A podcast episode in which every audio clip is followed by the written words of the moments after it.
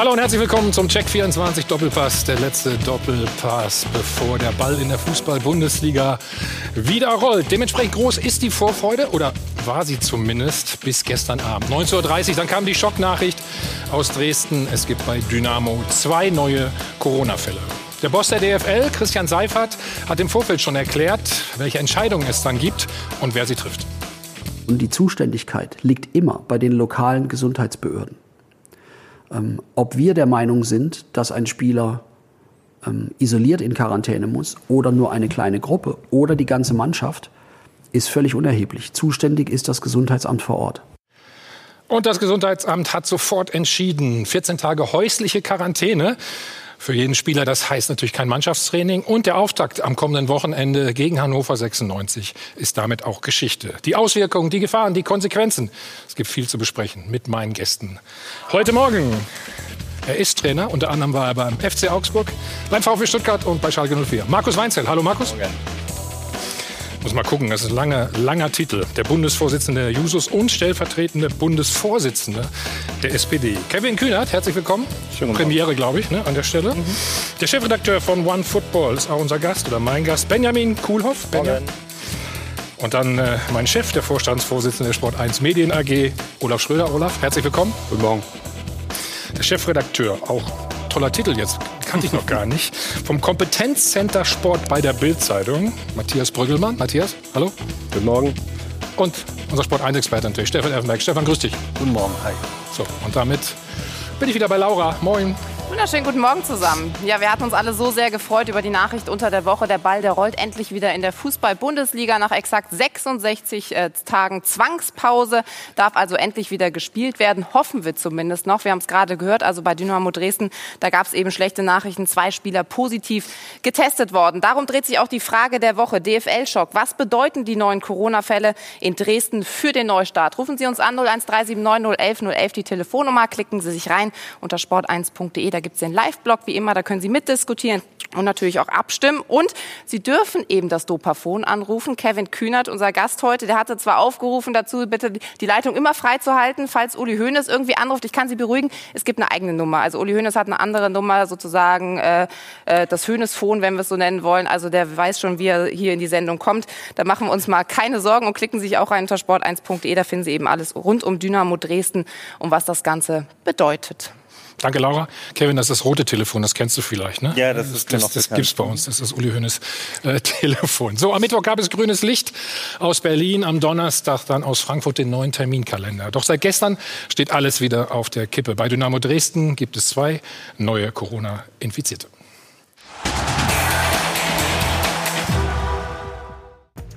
In Dresden entfaltet sich gerade das Worst-Case-Szenario der DFL. Fakt ist, dass wir in den kommenden 14 Tagen weder trainieren noch am Spielbetrieb teilnehmen können, so Ralf Minge, Dynamos Geschäftsführer. Neu ist, dass Mannschaftskollegen betroffener Spieler vom Gesundheitsamt offensichtlich nicht als Risikogruppe 2, sondern als Risikogruppe 1 qualifiziert werden. Das aber bringt das gesamte DFL-Konzept ins Wanken. Das Hygienemodell der Liga basiert darauf, dass nur die betroffenen Spieler, keinesfalls aber das gesamte Team in Quarantäne muss. Es ist nicht so, dass das Gesundheitsamt am Ort XY in Deutschland jetzt sagen könnte, dieses Konzept äh, kippt grundsätzlich. Das Gesundheitsamt befasst sich mit Fällen, die aus diesem Konzept resultieren. Wenn zum Beispiel positiv getestet wird, dann muss das Gesundheitsamt sich mit den Folgen auseinandersetzen. Dresden ist nun der Präzedenzfall, trotz aller Vorkehrungen. Wir haben sowohl personell als auch logistisch einen enormen Aufwand betrieben, um alle medizinischen und hygienischen Maßnahmen strikt umzusetzen. Niemand weiß, wo und bei wem sich die Spieler angesteckt haben. Das lässt sich nie sicher bestimmen. Sicher ist aber, der Fall Dresden ist der Super-GAU für das DFL-Konzept. Stefan, ist er das für dich, der Super-GAU? Oder wieder ein Rückschritt? Wie würdest du es einordnen? Ja, natürlich ein Rückschritt. Äh, ganz klar für die zweite Liga. Zwei Wochen kein, kein Trainingsbetrieb, äh, kein Mannschaftstraining. Das heißt, ähm, dass sie da sportlich, wenn sie wieder reinkommen, auch wieder im Nachteil wären. Von daher ähm, gilt es wirklich äh, zu überlegen, mh, das wirklich abzubrechen.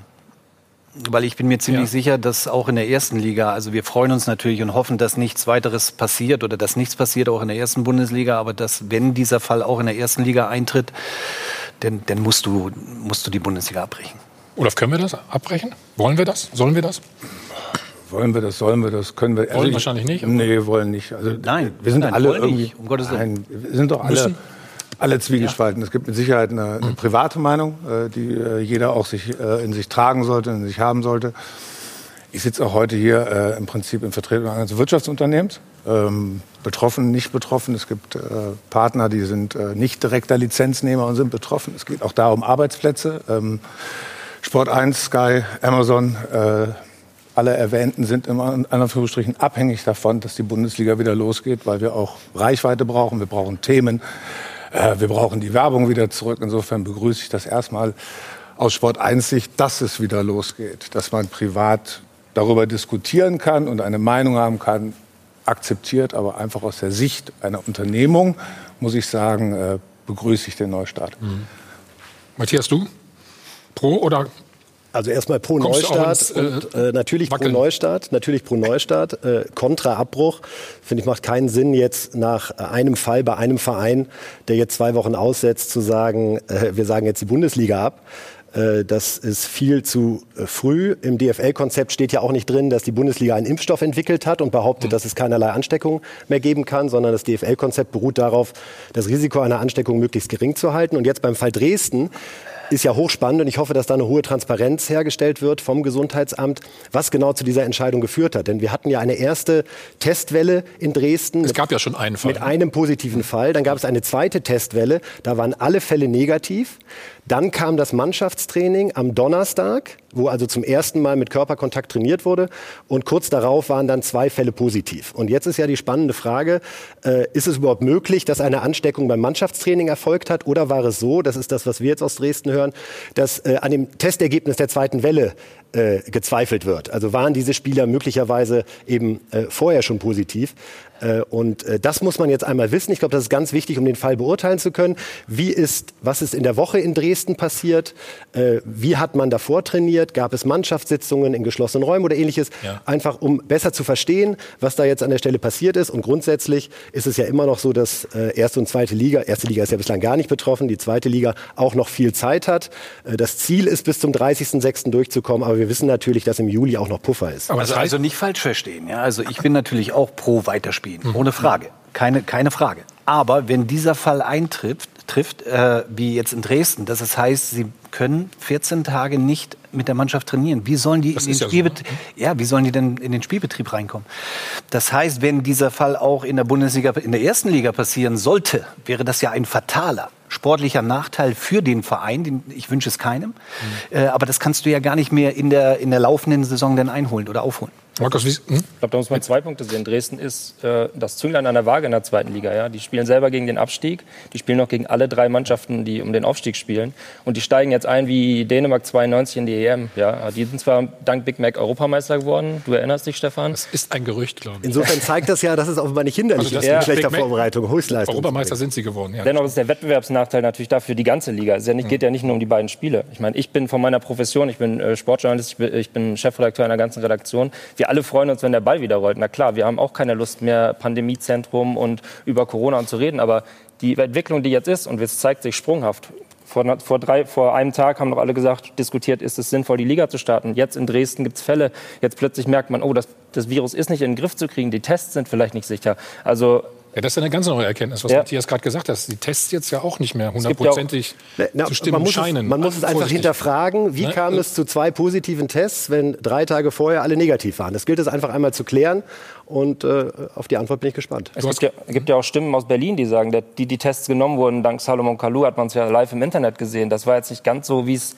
das Konzept vorsieht oder ganz so, wie es die DFL sich gerne wünscht oder dass die Gesundheitsämter sich das wünschen. Also da ist so viel Spielraum für, äh, für Fehler eben, weil da Menschen mitmachen. Das ist ja wie im Alltag. Äh, jeder von uns, also jeder wirft die erste, ähm, den ersten Mundschutz, der noch keinen Fehler gemacht hat in, in den letzten acht Wochen. Ähm, jeder von uns macht jeden Tag mindestens einen Hygienefehler, der nicht vorgesehen ist. Warum sollten Fußball Fußballer das nicht tun. Und das ist meiner Meinung nach nicht, äh, nicht bedacht worden in diesem Konzept. Das ist theoretisch grandios. Andere Ligen fragen nach, die NBA fragt nach, wie macht ihr das? Und die fragen alle nach, wie toll das Konzept ist.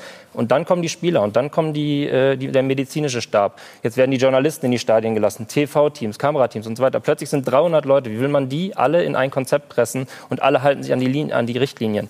Meiner Meinung nach richtig schwierig. Aber das ist nicht nur da schwierig, ne? glaube ja. ich. Da sind wir uns einig. Markus, wie groß ist der Nachteil für Dynamo Dresden jetzt? Aus deiner Sicht? Ist klar, wenn die jetzt 14 Tage nicht trainieren können, das ist ein Riesennachteil. Und, äh Was willst du als Trainer machen? Du kannst ja gar nichts machen, oder? Nein, es befolgen. Gibt's Trainingspläne für zu Hause oder ja, was? Es ist äh, ganz schwierig. Da ähm, ist der Nachteil definitiv groß und äh, es ist ja dann eine englische Woche. Also man kann ja nicht erwarten, wenn die äh, Sonntag aus der Quarantäne kommen, dass sie Mittwoch gleich wieder spielen. Ähm, aber ich glaube, dass so ein Fall jetzt in dem Plan noch irgendwo handelbar ist. Es sind drei normale Wochen noch, also drei Nachholspiele könnte man bis Ende Juni einbauen. Ja. Ich glaube, das ist jetzt noch in dem ähm, Konzept der DFL mit drin. Öfter sollte es nicht vorkommen. Aber wie lange ähm, müsstest du trainieren mit der Mannschaft, damit du auf dem Niveau bist, eben auch äh, den Wettkampf ja, wir, angehen wir zu können. Wir reden ja jetzt nicht von einer Idealvorstellung, sondern das Ganze ist ja irgendwo ein Überlebenskampf oder überlebenserhaltende Maßnahmen und dann muss man auch Kompromisse äh, machen. Aber drei Tage, denke ich, sind zu wenig. Eine Woche braucht man mindestens, um das irgendwie zu verantworten. Ideal ist es äh, definitiv auch nicht. Mhm. Kevin, du hast eh von Anfang an immer gesagt, ähm, man sollte gar nicht mehr spielen, ne? Nee. Oder nur unter bestimmten Voraussetzungen?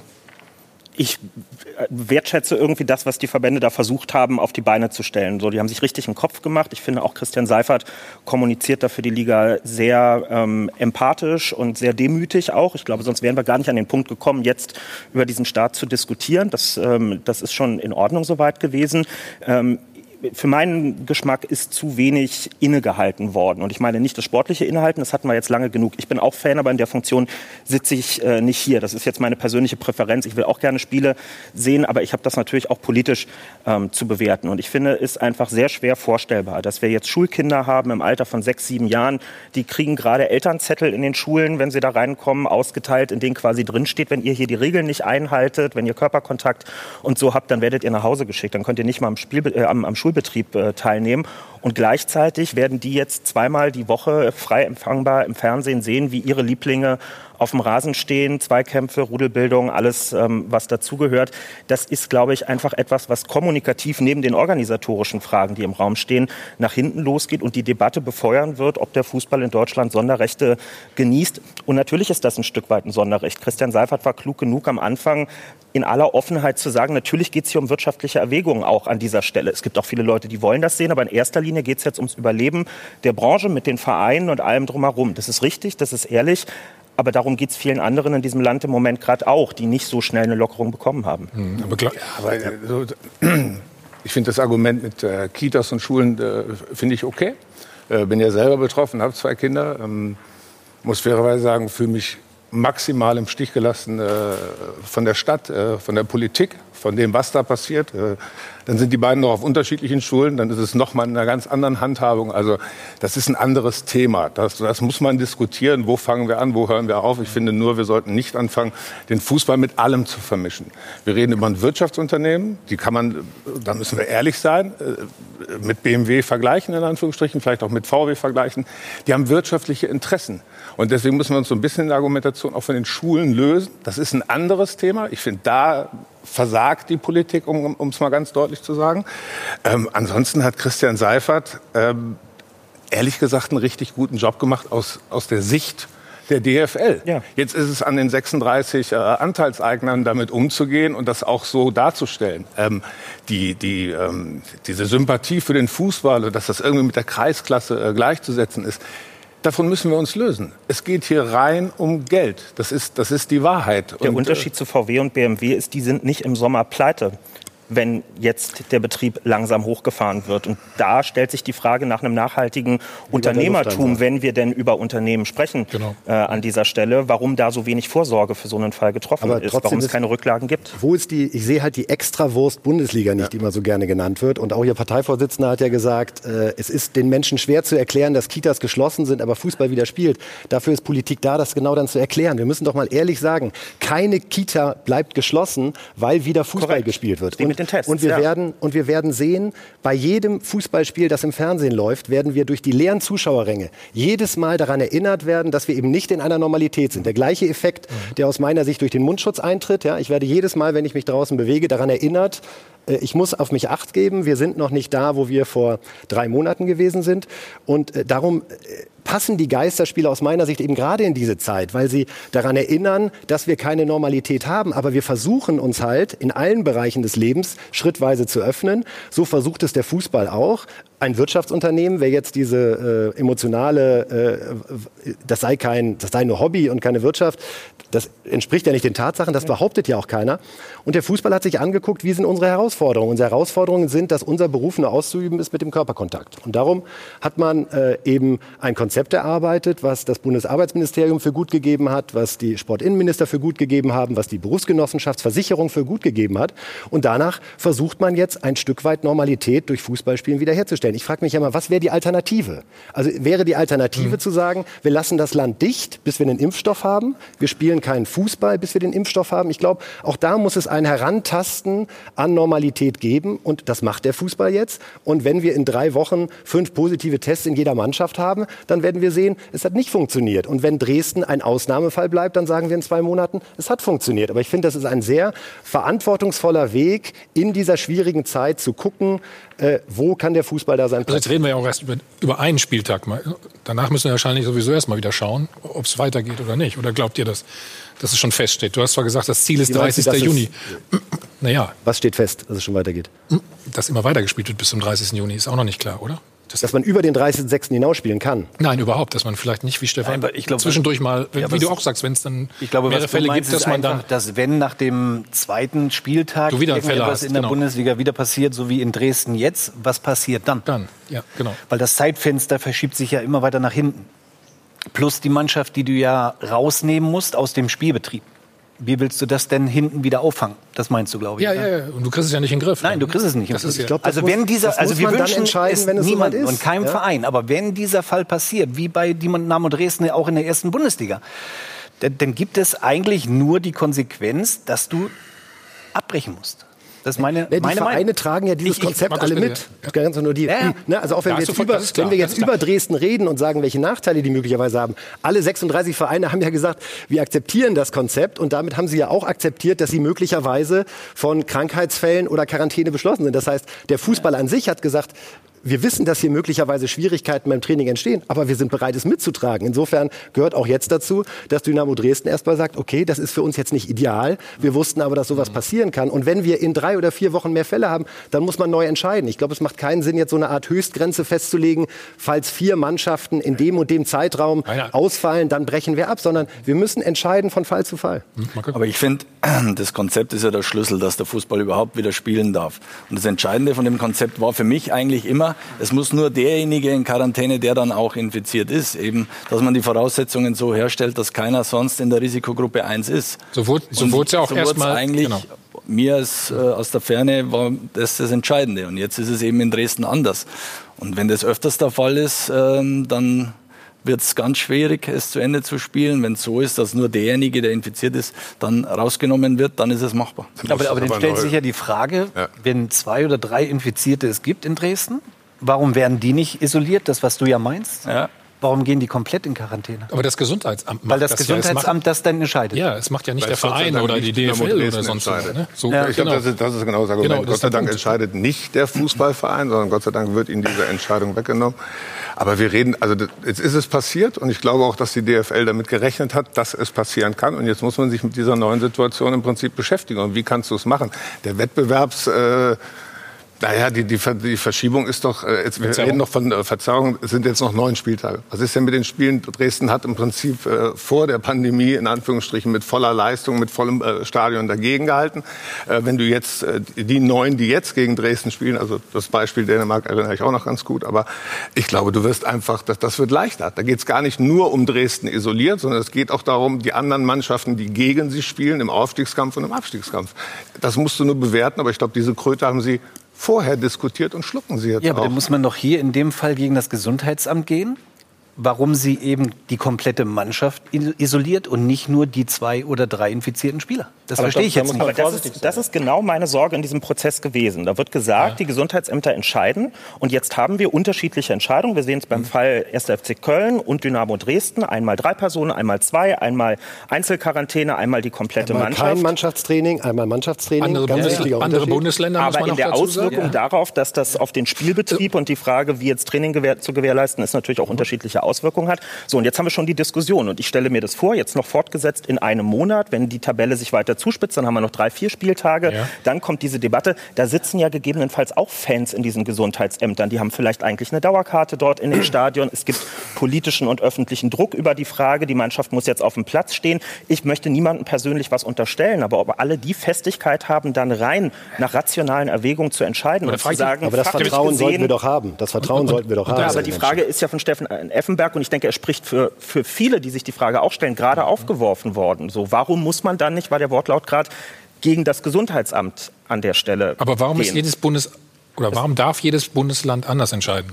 Da haben wir schon mal das erste Problem. Ist ja auch keine Einigkeit. Es wird noch komplexer, Entschuldigung. Ja? Christian Seifert hat gestern gesagt, es ist nicht entscheidend, ob der, wo das, die Stadt oder das Bundesland, wo der Verein sitzt, sondern wo der Spieler wohnt.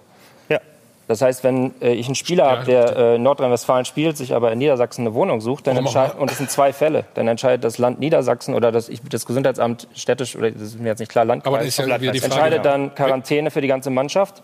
Und wer ist dann zuständig? Welches Gesundheitsamt? Ja, für, je, für, je für, jeden Spieler, der dasjenige Ein im Wohnort liegt. Das ist das, was Christian Seifert Klar, gesagt hat. Das hängt ja an dem Wohnort des Menschen, der infiziert ist, dann ist das örtliche Gesundheit. Aber ich, ob das dann alles so kommt, das sind, ne, es sind sehr, sehr viele Planspiele, sehr, sehr viel, ja. wenn, hätte, könnte. Äh, jetzt haben wir mit Dresden einen Fall.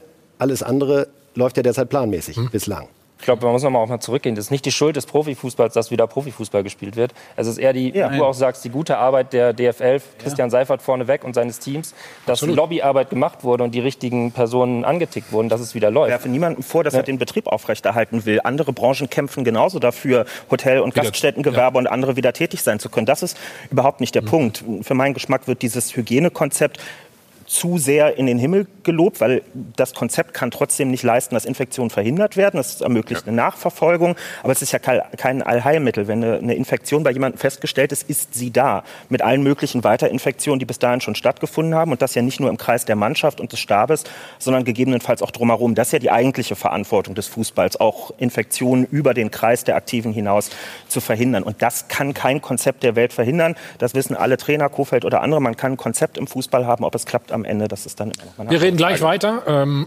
sechsmal werden wir noch wach, dann geht die Fußball-Bundesliga ähm, wieder los. Und wir stellen natürlich auch noch die Frage, ja, was ist der Meistertitel dieses Jahr überhaupt wert? Wir machen eine kurze Pause, sind gleich wieder.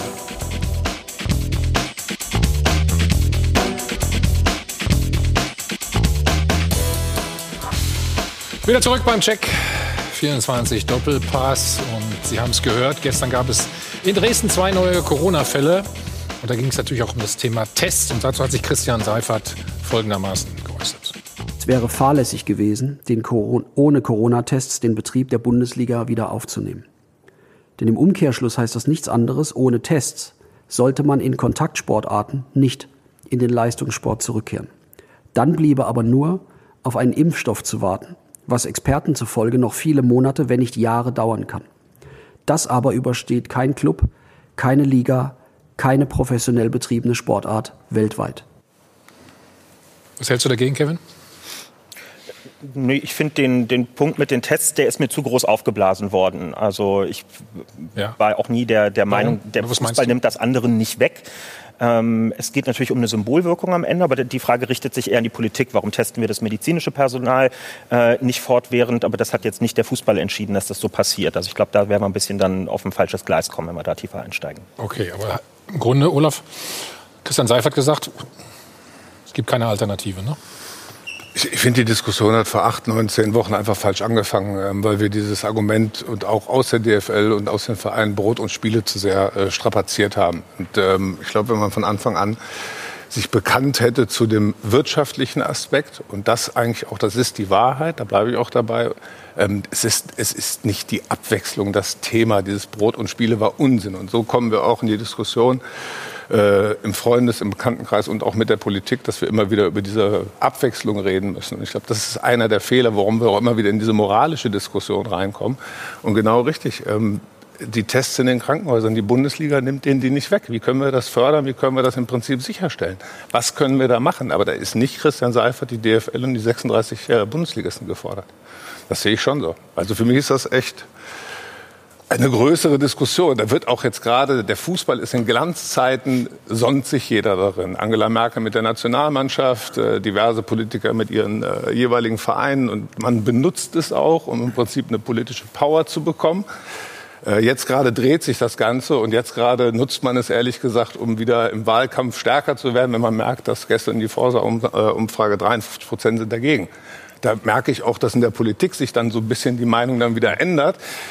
Es ist ungerecht. Wir müssen die Fußball-Bundesliga als Wirtschaftsunternehmen sehen. Und da haben Sie ein Hygienekonzept vorgelegt, äh, welches vom Bund und Ländern abgesegnet worden ist. Und mit dem muss man vorgehen. Und auch die Frage, was machen wir in vier Wochen, in fünf Wochen, ich weiß es nicht, dann wird es neu bewertet und neu aufgesetzt. Wir wissen es doch in keinem gesellschaftlichen Bereich, wie ja. die Lage in vier Wochen ist. Ja, wir können, äh, was, die eine Schule wird schließen, wenn ein Lehrer erkrankt, die andere Schule wird weitermachen. In der einen Schule ist Mundschutzpflicht ja. derzeit während der Pausen, in der anderen Schule nicht. Äh, wir kennen es vom Fußball, Schiedsrichter bewerten Szenen manchmal auch unterschiedlich, obwohl sie aus unserer Sicht gleich aussehen. Äh, man kann nicht alles prognostizieren. Was ist in vier, fünf Wochen? Wir werden wieder jetzt unsere Erfahrungen machen. Die Reproduktionszahl, also die Zahl, die aussagt, äh, ein Infizierter steckt wie viele Menschen an, war am Mittwoch bei 0,67. Jetzt war sie wieder bei 1,1. Ähm, das Robert-Koch-Institut sagt selber, äh, sie sind sich nicht ganz sicher, ob die Zahlen so stimmen oder ob es da einen besonderen das kommt Effekt auch noch dazu. Ne? Es ist halt verdammt kompliziert, wie man manchmal Aber es äh, gibt vereinfacht einen sagen kann. Unterschied zu Und darum finde ich, müssen wir da einfach nicht zu viele Szenarien aufzeichnen, sondern einfach so im Wochenrhythmus schauen, was passiert. Es gibt einen entscheidenden Unterschied zu anderen Bereichen. Wir haben ja jetzt die Regelung getroffen, dass in Landkreisen oder Städten, wenn pro Woche 50 Fälle auf 100.000 Menschen kommen, dann werden Lockerungen wieder zurückgenommen. Das ist der Richtwert. Das funktioniert natürlich in der Bundesliga so nicht, weil der Bundesligabetrieb hängt davon ab, dass alle gleichzeitig spielen. Ich habe immer zwei Mannschaften aus unterschiedlichen Städten, die gegeneinander ähm, spielen und dieser Betrieb ist wechselseitig darauf angewiesen, dass die anderen funktionieren. Sonst kann ich keine Saison zu Ende bringen. Insofern haben wir es hier mit einem etwas anders gelagerten Fall zu tun. Deswegen reden wir ja auch so ausführlich über Dynamo Dresden und andere, weil hier ein Verein, wenn hier zweimal Fälle jetzt in diesen zwei Monaten vorkommen, in der Lage ist, den ganzen Betrieb außer Gefecht zu setzen, selbst wenn bei anderen Vereinen kein einziger Fall auftaucht. Aber Matthias, jetzt muss ich dir mal eine Frage stellen. Warum ist es denn so unterschiedlich? Warum entscheidet von Bundesland zu Bundesland werden das andere ist halt der Föderalismus, der Entscheidungen getroffen, anstatt Matthias glaube ich auch nicht den, so Man sagt ja, und, aber es wird, aber es wird ja dann auch vermittelt und dass die Bundesbürger dann natürlich recht, total ja. verunsichert werden. Mittlerweile, das ging vielleicht am Anfang, okay, mhm. wir haben es verstanden, worum es geht. Ob sich jeder daran gehalten hat, ist eine andere Geschichte. Aber mittlerweile ist es ja so, auch die Virologen, wir haben Experten, Virologen, die eine Meinung haben. Aber das Schlimme ist doch, du hast drei, vier Top-Virologen und jeder hat eine andere Meinung.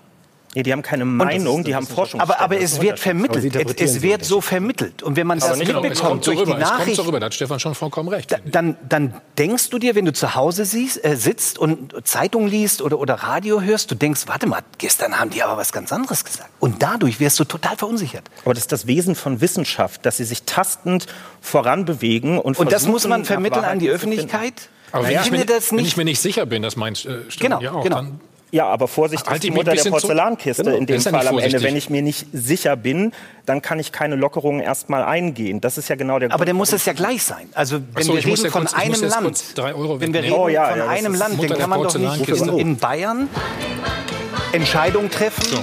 in Berlin aber erst zwei Wochen später oder in Hamburg oder in Bremen oder wo auch immer. Ja. Dann muss es doch gleich sein. Für alle zum selben Zeitpunkt gleich. Das ist meine Das ist die spezielle Herausforderung ja auch für die Bundesliga. Darum mein Appell an das Gesundheitsamt Dresden in Abstimmung mit dem Verein, sehr transparent zu erklären, was da in der Woche genau abgelaufen ja. ist und was zu diesen Entscheidungen geführt hat, weil Fans, die vielleicht nicht so ganz tief in der Materie sind, die sagen ja nur, wieso wurden die mhm. Kölner nicht in Mannschaftsquarantäne geschickt ja, und wieso wird Dresden in Quarantäne geschickt. Und da gilt es halt zu erklären, zu erklären und zu erklären. Der Unterschied ist eben, dass jetzt Mannschaftstraining stattfindet.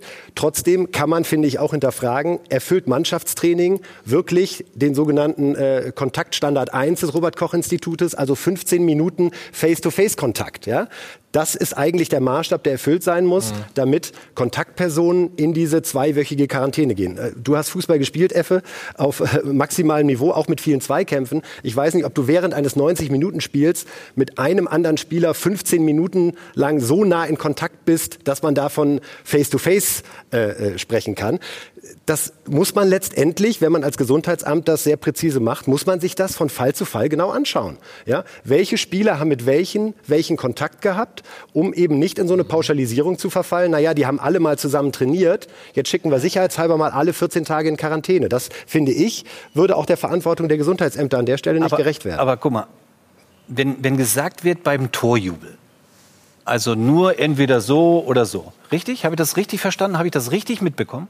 Nee, alleine, alleine, jubeln darfst du auch noch, es ist eine Empfehlung, so genau, es ist eine genau. Empfehlung genau. aber es ist nicht verboten, jemanden ja, zu aber wie wird denn ein Zweikampf ja. geführt? Bei einer Standardsituation? Beim ja, Freistoß, beim besten, Eckball? Im besten Fall sind ja die 22 Akteure auf dem Rasen alle nicht infiziert. So, ja, genau. also insofern äh, schließt sich das aus. Da ja. darfst du umarmen und küssen. Warte, und, warte doch mal kurz. Mit allem drum und dran. Laura kann uns doch mal ja, kurz... Ja, aber dann kannst du auch normal jubeln. Stefan, lass kannst du normal jubeln in meiner Welt, ja. Das darf man ja nicht. Stefan, lass uns kurz die Corona-Richtlinien äh, von Laura kurz nochmal Ja, ich versuche so ein bisschen aufzeigen. ins Dunkle zu bringen. Also es ja. gibt keine richtigen Regeln. Es gibt eben nur an die Vereine die Empfehlung, sich vielleicht daran zu halten. Da geht es eben unter anderem um diesen Torjubel. Also man soll, wenn möglich, nicht gemeinsam jubeln, sondern lieber sich irgendwie abklatschen. Wir kennen das alle mittlerweile mit den Fuß, äh, Füßen oder auch den Ellenbogen. Dann soll es keine Rudelbildung geben. Da freut sich wahrscheinlich der ein oder andere Schiedsrichter drüber. Spucken ist auch nicht erlaubt. Da frage ich mich, also Spucken finde ich sollte immer untersagt werden. Aber naja. Ja. Bitte schön. Und ähm, die Mannschaften laufen auch zeitversetzt ein. Das ist vielleicht auch noch entscheidend. Also es wird nicht eben gemeinsam durch den Tunnel gegangen, sondern erst die eine Mannschaft, dann die andere Mannschaft. Also man versucht schon, dass da möglichst wenig Kontakt ist. Und der eine oder andere Trainer, Florian Kofeld zum Beispiel, hat ja auch schon gesagt, er wird an der Seitenlinie mit Maske stehen. Also auch da wird eben Vorsicht äh, ja, zu sehen sein. Das muss er ja, glaube ich, ne? oder? Ja. ja. Stefan, du schüttelst ja, den Kopf über diese ja, komischen... Weil, ist das wieder so schwammig, zu schwammig für dich? Oder, ja, aber oder? trotzdem müssen und sollen ja Zweikämpfe oder müssen Zweikämpfe geführt Klar. werden. Dann macht das ja keinen Sinn. Doch, auch das Jubeln weil ist ja nicht es verboten, sind ja alle gesund. Das sind ja Empfehlungen. Ne? Es geht ja immer darum, dieses Infektionsrisiko maximal zu minimieren. Du Aber kriegst ist, es nirgendwo denn, auf 0 Prozent. Nirgendwo im Leben. Jedes Mal, wenn wir mit Menschen in Kontakt treten, wenn wir so hier zusammensitzen, ist unser Risiko der Ansteckung höher, mhm. als wenn wir alleine zu Hause in unserem Schlafzimmer bleiben würden. Das heißt, wir gehen ständig Risiken ein und müssen für uns bewerten, was sind wir bereit, einzugehen. So, und äh, die Fußballvereine und ihre Spieler sind offenkundig bereit, das Risiko, was in diesem DFL-Konzept hängt, einzugehen, sonst hätten sie es ja nicht gemeinsam abgeschlossen. Andere von uns sind vielleicht derzeit nicht bereit, in den Flieger zu steigen oder zum Einkaufen zu gehen. Manche schicken ihre Kinder okay. zur Schule, andere nicht. Das muss jeder für sich persönlich abwägen. Aber Markus, sagst du deinem Spieler dann, ja bitte lass ihn lieber durchlaufen, für den Zweikampf nicht? Das geht doch gar nicht, oder? Nein, natürlich. Ist das für das dich verlangt doch auch keiner. das verlangt ja keiner. Nein, natürlich nicht. Ja, aber was, es gibt doch den klassischen Zweikampf, ne? also ja. mit Ball, sag ich mal, an der Mittellinie. Ne? Du grätsch jemanden ja. ab, spielst den Ball, der bleibt liegen, verletzt sich vielleicht ein bisschen, dann gehst du doch mal hin und berührst den. Oder aus Reflex alleine, willst du ihm hochheben ja. oder hochhelfen. Nein, oder? Glaube, Wie stellt euch das vor in, das in der Praxis? Nicht untersagt. Nee, jeder, ist, äh, jeder Spieler ist jetzt in einem normalen Zustand. Er geht da rein, macht sich das bewusst und sagt, die sechs Wochen äh, ist es jetzt so, die Regeln müssen wir einhalten. Das Konzept, finde ich, wenn es so äh, gestaltet wird, gibt demjenigen dann auch eine gewisse Sicherheit. Wenn er sich dafür entscheidet, dass er das mitmacht, macht und dann wird ganz normal Fußball gespielt. Das sollte man beachten, ähm, dass es äh, eben nicht ständig eine Umarmung kommt, zu einer Umarmung kommt. Aber ich glaube, entscheidend ist es, dass man die 15 Minuten irgendwo einhält oder dass man da nicht in die Gruppe 1 reinkommt. Und dann kann das Ganze funktionieren, indem man äh, ganz normal weitermacht. Und wenn einer infiziert ist, muss der raus und trotzdem läuft der Betrieb weiter. Ich würde mal einwerfen, warum blicken wir denn nicht mehr in den Spielbetrieb selber? Also wenn man die Verantwortlichen hört, die Spieler momentan, die sich äußern, das ist sowas von bleischwer und negativ. Warum gibt es denn da nicht mal einen Verein oder äh, einen Verantwortlichen, der sagt, ja. ich freue mich, dass es wieder losgeht und wir werden sehen, wie es läuft und so weiter. Ja, Aki, Watzke, Aki Watzke sagt, wir, wir können das, was hat er gesagt, runterspielen. Es ist nicht so, dass sich die Spieler jetzt da Natürlich freuen, nicht, freuen die sich nicht. Aber, wer, also ich freue mich bestimmt nicht auf Geisterspiele. Also auf Geisterspiele freut sich die ganze Menschheit. Die ganze Menschheit. Ja. Aber Aki Watzke setzt sich hin und sagt, wir können das in fünf Wochen runterspielen. Was ist das für ein, für ein Statement über einen Spielbetrieb, mit dem man Normalität zurückbringen will? Dann gibt es Neven Subotic, der sagt, wir Spieler wurden... Meinst wegen des Wortes runter runterspielen. Ja, runterspielen klingt für so. mich wie Gott, wir müssen da hinfahren. Äh, das ist das Worst-Case-Szenario. Mhm. Und das ist es ja vielleicht auch. Aber dann sagt Neven Subotic in einem Interview, wir Spieler wurden gar nicht gefragt nach meinem, nach meinem, nach meinem Kenntnisstand. Wir wurden nicht gefragt, was wir zu dem zu dem, von dem Konzept halten, was wir von den Kontakten halten. FC Schalke verkündet nun, äh, unsere Spieler dürfen freiwillig entscheiden, ob sie mitspielen oder trainieren.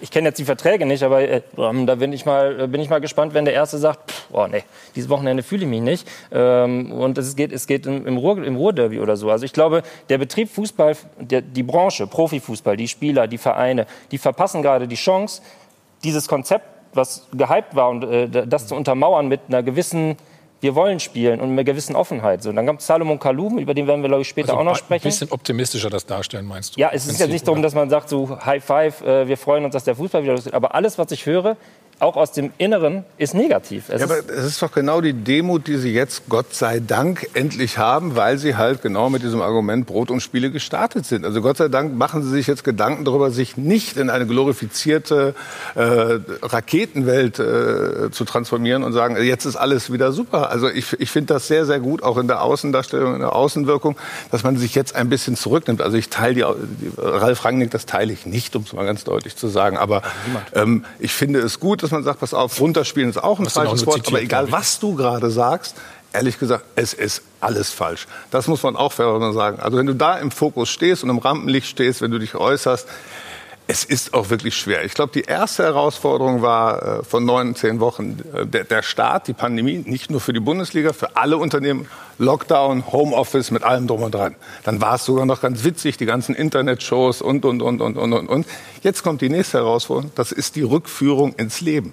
Das betrifft nicht nur die Bundesliga, das betrifft auch One Football. Ja. Wenn ihr euch da wieder im Prinzip in einer großen Gruppe mal treffen wollt und miteinander agieren wollt, miteinander reden wollt, dass wir uns alle nicht mehr anfassen, äh, Haken dran. Aber der, der, der, die Rückführung, nur einer, und da bin ich ganz froh, die Bundesliga marschiert jetzt nach vorne mit einem Konzept.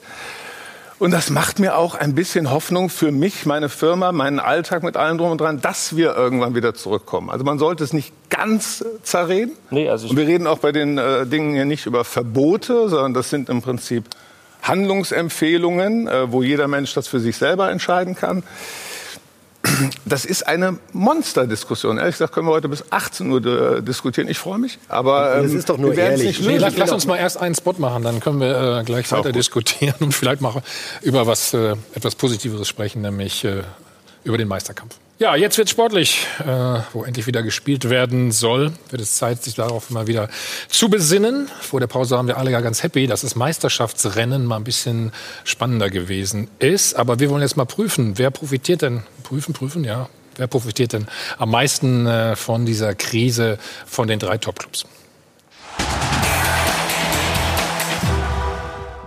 In der Corona-Pause wurde nicht über Timo Werners Titel, sondern über seine Wechselchancen gesprochen. Bayern? Nein, danke.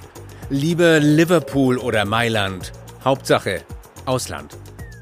In Leipzig stellt sich die Fokusfrage. Nächste Saison ganz sicher gilt im Kopf des Stürmers vielleicht schon jetzt. Werner ist weg. Für Marco Reus war die Viruspause nun doch nicht lang genug. Nach seiner Adduktorenverletzung Anfang Februar steckt er noch immer im Einzeltraining fest. Daher gilt für Dortmunds Kapitän erstmal Reus ist raus. Für Bayerns Tormaschine Robert Lewandowski hingegen kam die Wartungspause genau richtig. Erst drohten nach seiner Knieverletzung mindestens vier Wochen Auszeit. Nun ist er zum Neustart wieder dabei. Er konnte die Zeit nutzen, um wieder in Topform zu kommen. Lewandowski ist Bayerns Titelgarantie. Der entscheidende Vorteil, Markus? Ja, auf jeden Fall ein Riesenvorteil. Ist der Torjäger schlechthin und dass er wieder fit ist, ist ein Riesenvorteil für Bayern München. Wir haben alle mal ein bisschen gehofft. Ne? Du findest Bayern auch nicht so schlecht, ne? Kann ich das ist mein Kindheitsverein. Ne? Also als, als Berliner in den 90ern, wir hatten halt keinen Bundesligist und dann konnte man Stefan und die anderen jede Woche im Fernsehen sehen, da bleibt schon eine Sympathie hängen. Das kann man nicht anders sagen. Wieso immer nur Stefan eigentlich? Da müssen wir auch noch mal drüber reden. ähm, er hatte auch gespielt. Ach so. Ja, ja, nicht so auffällig wie du. So. Habe ich auch noch gewisse Tore oder Nicht-Tore vor Augen. Naja, egal. Nicht-Tore gab es nur eins, bitte. Ja, nicht viele, möchte ich auch noch mal betonen. Kevin das zurückgeben. muss einfach sagen, Kevin ist für den Lockdown, äh, weil er ist Fan von Bayern und von Bielefeld. Und wenn wir nicht weiterspielen, ähm, der eine wird Meister, der andere steigt auf. Das, äh, das ist doch der Ansatz ähm, von Kevin Kühnert. Ich bin ich, überzeugt, ich dachte, dass sie beide ihre ersten Plätze auch so halten können. Das ich, dachte, du, ich dachte, du sagst, er ist zu jung, um das alles beurteilen zu können an der Stelle. Hat er gar nicht gesehen damit. So, ich schau mal auf die Tabelle. Ähm, wir haben auch mal überlegt vor der Sendung, wie sieht die Oder wie, wie sah sie jetzt eigentlich nach dem 25. Spieltag oder wie sieht sie aus? Da sehen wir es. Passiert da noch was, Stefan? Durchaus möglich. Klar, weil die Konstellation, die wir haben, auch mit den Geisterspielen. Natürlich kann was passieren, aber. Ähm, so eng war es, glaube ich, lange nicht mehr. Also, das ist durchaus noch. Ist es noch eng für dich, richtig? Ja? Ja, für dich nicht, oder wie? Vier Punkte Vorsprung, schon Ja, ganz vier gut. Punkte. In zwei Wochen haben wir Dortmund gegen Bayern. Ne? Ja, genau. Und dann wird man schon. Nein, da kann doch, da kann doch alles sehen, passieren. noch- Wichtig ist, ja auch, wie die Mannschaften mit den Geisterspielen umgehen. Ja, für wen Ja, ist es ja, wirklich ein Vorteil? Also ich glaube zum Beispiel, die haben wir jetzt nicht in der Tabelle, aber zum Beispiel die Frankfurter, die zu Hause ja eine Macht sind, auch wegen den Zuschauern. Ich glaube, das ist mit Sicherheit für die Frankfurter zum Beispiel äh, ein Nachteil. Ähm, ich glaube, dass auch die Dortmunder mit ihrer gelben Wand, ich meine, du hast da selber jahrelang gespielt, ähm, ist immer unangenehm zu spielen, wenn du, wenn du in Dortmund spielen musst. Absolut. Für die Bayern, glaube ich, ist es ein Vorteil. Weil die haben eine zu hohe Qualität, rein sportlich beurteilt, dass sie, egal ob da fünf Leute stehen oder 50.000, das spielt für die keine Rolle. Die spielen immer ihre. Also noch ein Vorteil für die Bayern, wenn ich richtig Ja, verstehe. Ne? ja für, für, die, für die wirklich, wenn du sie sportlich einstufst von der Qualität her, ist es ein Vorteil für Bayern und Dortmund auf jeden Fall. Auch das Restprogramm, glaube ich, spricht für Bayern. Ähm, ich glaube, Dortmund, die starten, hört sich auch gut an. die starten, mit dem, äh, die starten mit dem Derby. Äh, egal, ob da kein Zuschauer ist oder, äh, oder das ganze Stadion voll ist. Wenn das verloren geht, dann ist die Stimmung noch mal bleischwerer. Zwei Wochen später kommt Bayern München. Ich glaube, Leipzig muss auch noch äh, ähm, gegen Dortmund ran. Bayern startet gegen Union und man muss auch sehen, wie die Mannschaften spielen. Ja? Also Leipzig mit dem Powerfußball. Ich weiß nicht, wenn du jetzt einen Monat lang nur in Kleingruppen trainiert hast und jetzt sollst du ab nächsten Samstag wieder 90 Minuten Vollgas vorne draufgehen. Ähm, Timo Werner, ähm, ihr seid beide Fußballer, ihr wisst, da macht der Muskel gerne mal zu. Ihr habt ja auch mit Lothar Matthäus gespielt, da hat der Lust, macht äh, der Muskel, Muskel gerne mal zu? zugemacht. Äh, wenn du Vollgas gibst, von ohne untrainiert aus der Sommerpause, erstes Spiel, gibst Vollgas, bei dir hat der Muskel Muskel nicht zugemacht. Ähm, Bayern München ist es indes gewohnt, ist es indes gewohnt, das Spiel Also- zu machen, ja. Und gegen, gegen, gegenüber Dortmund und Aber Leipzig. insofern muss ich dich korrigieren. Stefan weiß auch, wir haben nicht viel trainiert damals in der Saison. Wir haben Nee, nee, viel nee, gespielt. Wir nee, haben viel wir gespielt, viel aber nicht. gespielt. Jeden, also Markus war auch dabei, Tag. ne? Ich meine, Markus weiß es ja auch. Aber wenn du jetzt zum Beispiel das Spiel hast, Union gegen Bayern.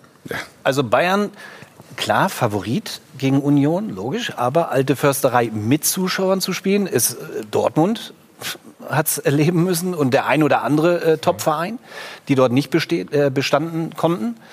Ähm, ist das mit Sicherheit ein Riesenvorteil für Bayern München, gegen Union Berlin Ja, zu klar, spielen? die kleinen? Vereine werden ja getragen von der Ja, klar, Euphorie und von der Emotion im Stadion. Also ein, ein schöneres Auswärtsspiel zum Start, Ja. als in der alten Försterei zu spielen.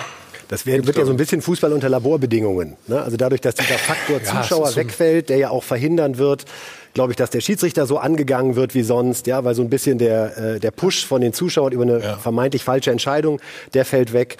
Äh, darum wird es in gewisser Weise, glaube ich, ein sehr ehrlicher Fußball, weil er wird sehr präzise abbilden, wie die Qualität der einzelnen Mannschaften ist. Darum auch meine These, dass die Favoriten davon unterm Strich sehr profitieren werden, Ja. weil sie eben mehr Qualität auf den Platz bringen. Und wenn der Faktor Zuschauer wegfällt, dann geht es noch mehr darum, äh, wie groß ist die einzelne Qualität. Und äh, da glaube ich, dass Dortmund, äh, Bayern und Leipzig äh, und Leverkusen, äh, die ja eigentlich auch immer eine sehr, äh, einen sehr guten Fußball spielen, bis der Kopf dann irgendwann einsetzt, vielleicht bleibt das diesmal aus, ähm, dass die vier da vorne bleiben werden. Aber Markus, das ist so eine gute Frage. Wer ist denn jetzt gefordert, wenn du als kleiner Verein in Anführungsstrichen äh, gegen die Großen spielst? Irgendeiner, es fehlt ja die Emotion, es fehlt ja im Prinzip die Power von der Tribüne. Ist da eine, ein größerer Druck jetzt auf, äh, auf dem Trainer, dem Trainerstab oder wie hilft man sich? Äh?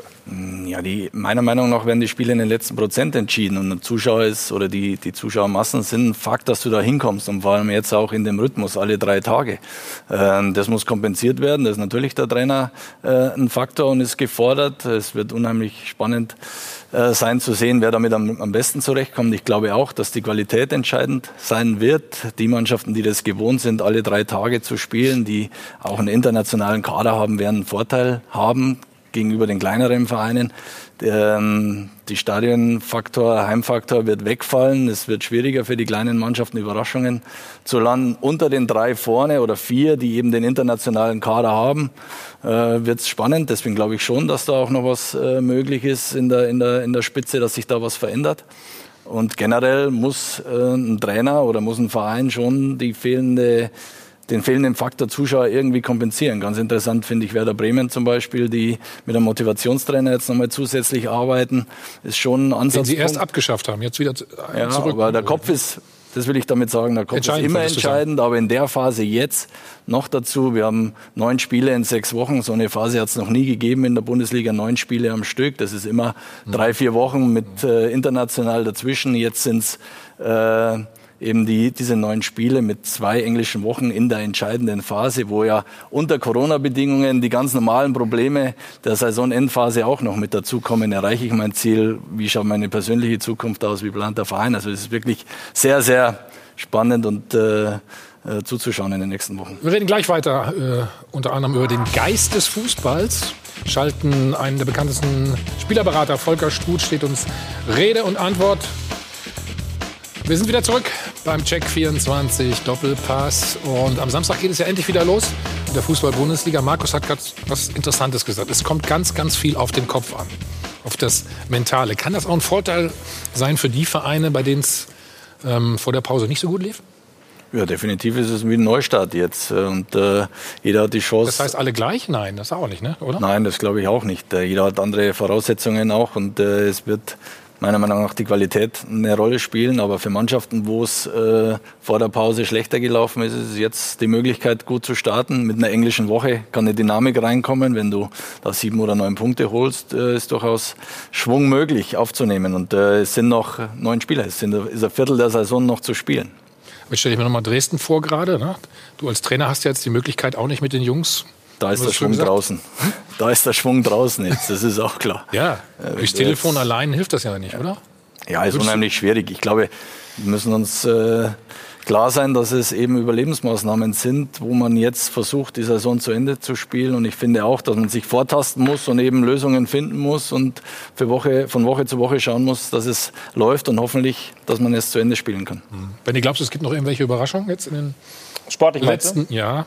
Also ich bin gespannt, äh, wenn die alle so einkaserniert werden. Und ich meine, bei Mannschaften, bei denen es nicht lief, da ist die Stimmung ja auch schlecht. Es gibt mal mit jemandem, mit dem man sich nicht versteht und so weiter. Wenn die jetzt alle immer ins Hotel gesteckt werden. Das hat mit Sicherheit auch noch eine eigene Energie, die bei Vereinen einerseits Probleme lösen kann und die nach oben spülen kann, aber eben auch verschlimmern kann. Also das ist, glaube ich, ein Faktor, den man jetzt ein bisschen mit, mit einbeziehen muss, dass die Mannschaften ja viel mehr enger aufeinander hocken und viel mehr sich miteinander auseinandersetzen müssen.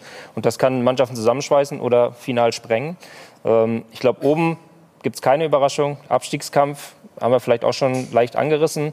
Ähm, da kann so viel Bewegung reinkommen durch, wenn meine Mannschaft zwei Wochen nicht spielen darf oder was auch immer passieren kann. Ähm, also ich glaube, oben wird es für mich jetzt so bleiben, wie es ist. Unten ist noch Bewegung drin. Aber das ist doch die, die Frage. Die, die, die lässt mich nicht, also der Abstieg, was der Abstiegskampf wert ist und der Abstieg, das ist mir klar. Da bist du dann irgendwann, wenn es weitergeht, in der zweiten Liga. Was ist denn die Meisterschaft wert? Stefan. Das ist für mich schon noch wichtig. Also wir haben vorhin ja kurz äh, darüber gesprochen, wenn jetzt Leipzig Meister wird. Ungünstiger Moment. Matthias hat's auch gerade. Ungünstiger ja. Moment für die große Party. Ja. Es gibt ja nur drei Fans, von daher ist nicht so schlimm. Das ist, das Populismus. Das, das, das stimmt nicht, ja. genau. Also auf jeden Fall wird es eine Meisterschaft, an die sich die Fußballgeschichte immer erinnern wird, weil es eine Meisterschaft unter sehr, sehr ungewöhnlichen Bedingungen gewesen ist.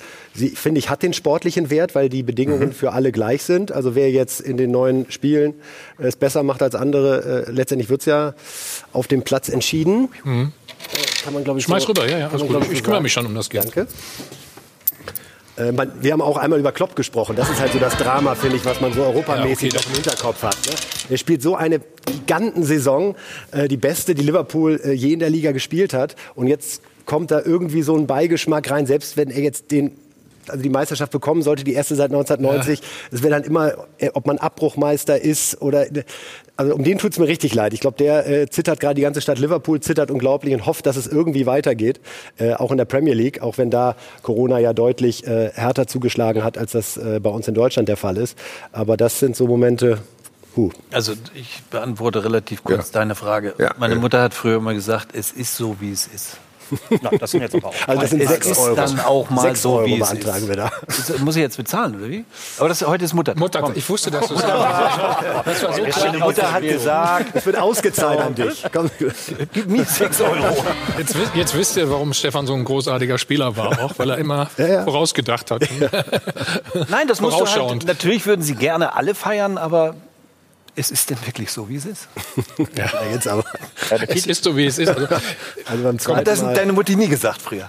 Bitte? Hat das deine Mama nie gesagt? Meine Großmutter hat immer gesagt, wer weiß, wozu es gut ist. Meine Mutter, Ja, oder so. meine Meine Mutter hat Meine gesagt, Mutter hat gesagt, es ist so, wie ich sage. Äh, Das ist ein Unterschied. Oh, das ist aber keine gute Mutter. Oh, das war eine hervorragende Mutter. Ja? Und Okay. ist sie heute noch, ehrlich Okay. gesagt. haben, wir, Ja, ja, haben wir ja. jetzt alle Mütter durch? Also meine hat gesagt, spiel, spiel anständig Fußball.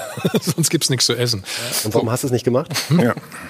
Ich hatte, ich hatte schon vorher was gegessen, deswegen. Ja, Das war auch jetzt nicht gut. Ne? Wie siehst du den Wert der Meisterschaft? Naja, man fragt sich natürlich schon, ob das am Ende auf dem, äh, auf dem Briefkopf mit einem Sternchen äh, markiert wird, diese Meisterschaft, die da am Ende ähm, bei rauskommt. Und die, die Freude ist natürlich einfach ähm, gedimmt. Ich stelle mir, also ich bin ja jetzt einfach überhaupt gar keine fußballerische Expertise, daher nutze ich vielleicht eher als Fan mal die Gelegenheit, eine Nachfrage zu stellen, vielleicht an Markus.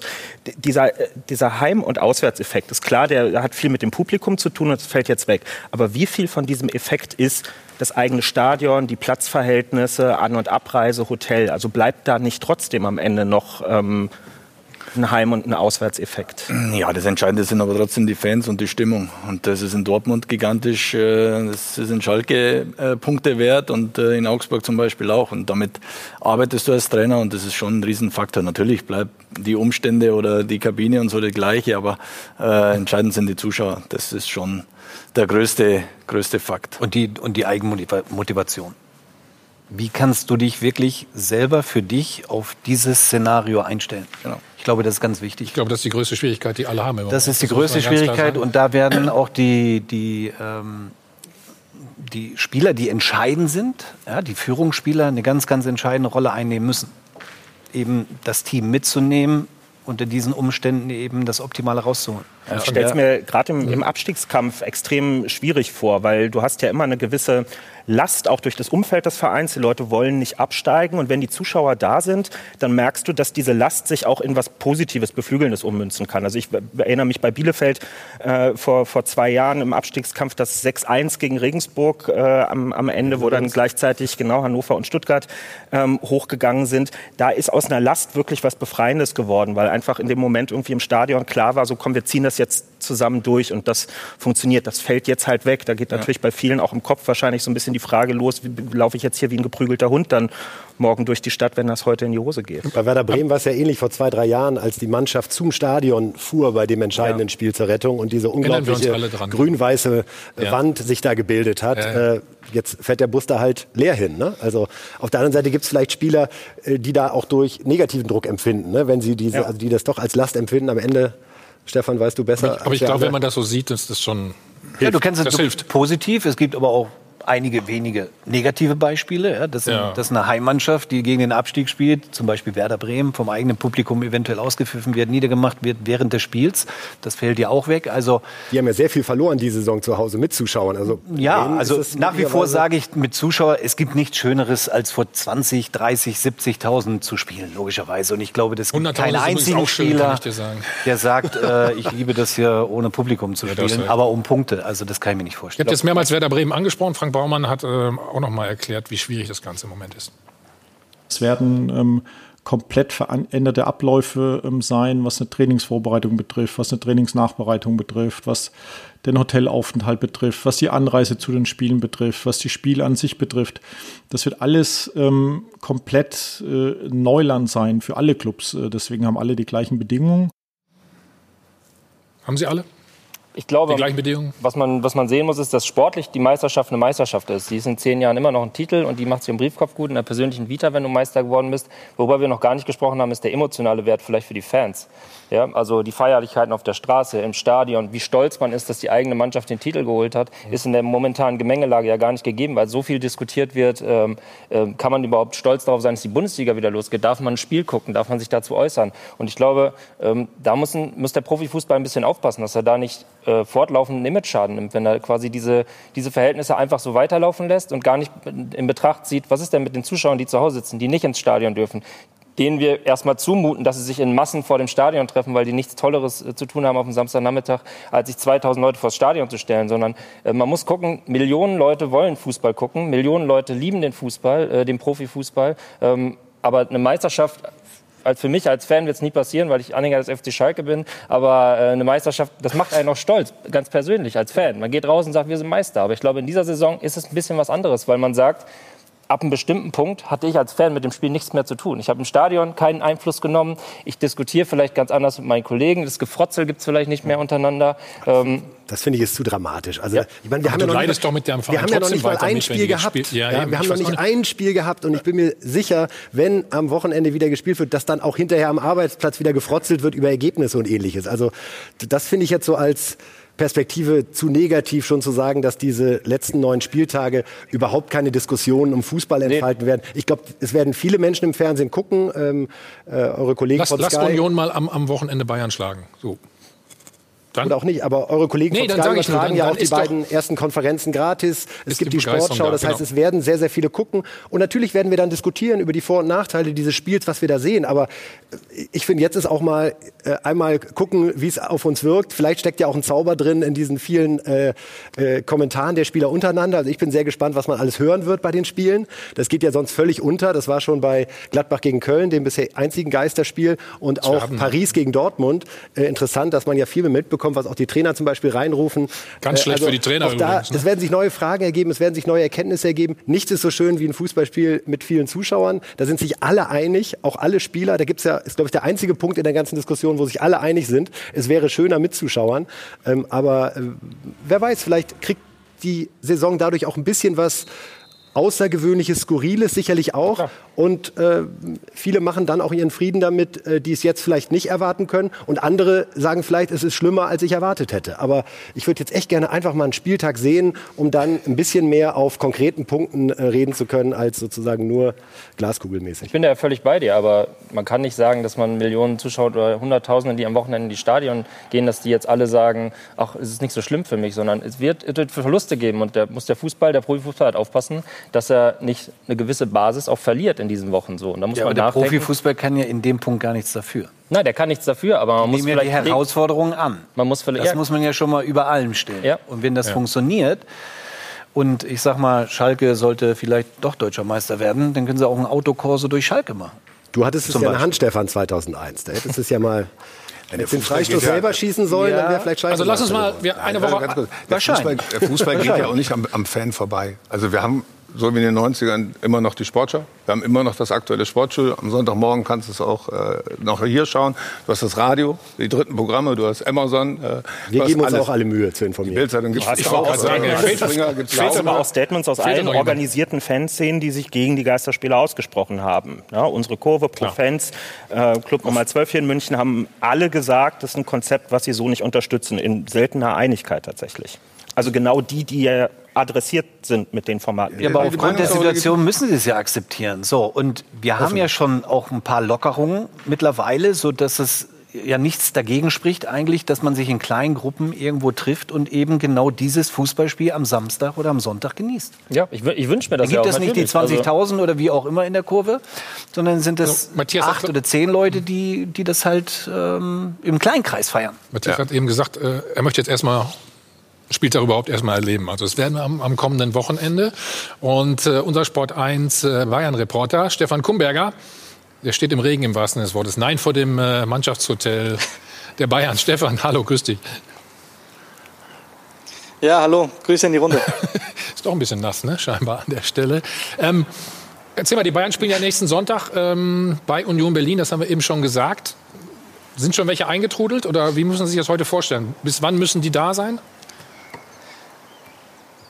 Also die Bayern haben äh, den naheliegenden Weg gewählt. Man ist in dem Hotel zu Hause, wo man auch seine Zeit vor den Champions League Heimspielen äh, verbringt, äh, da aber nur eben tageweise. Jetzt wird es eine Woche lang werden. Die Mannschaft trifft sich heute Nachmittag an der Säbener Straße und dann geht's gesammelt hier äh, zum Hotel. Ich kann mir okay. auch vorstellen, dass man vielleicht zwei oder drei Busse benutzen wird damit äh, die Abstandsregeln äh, eben besonders gut eingehalten werden. Es ist ja nur ein kleiner Trost dabei, also der Trainerstab und äh, einige Betreuer. Man möchte das alles so klein wie möglich halten, auch um das Konzept äh, der DFL zu erfüllen. Und dann heißt es eine Woche ja eingesperrt sein. Im Grunde ist es wie ein kleines Trainingslager, aber natürlich unter ganz besonderen Vorzeichen.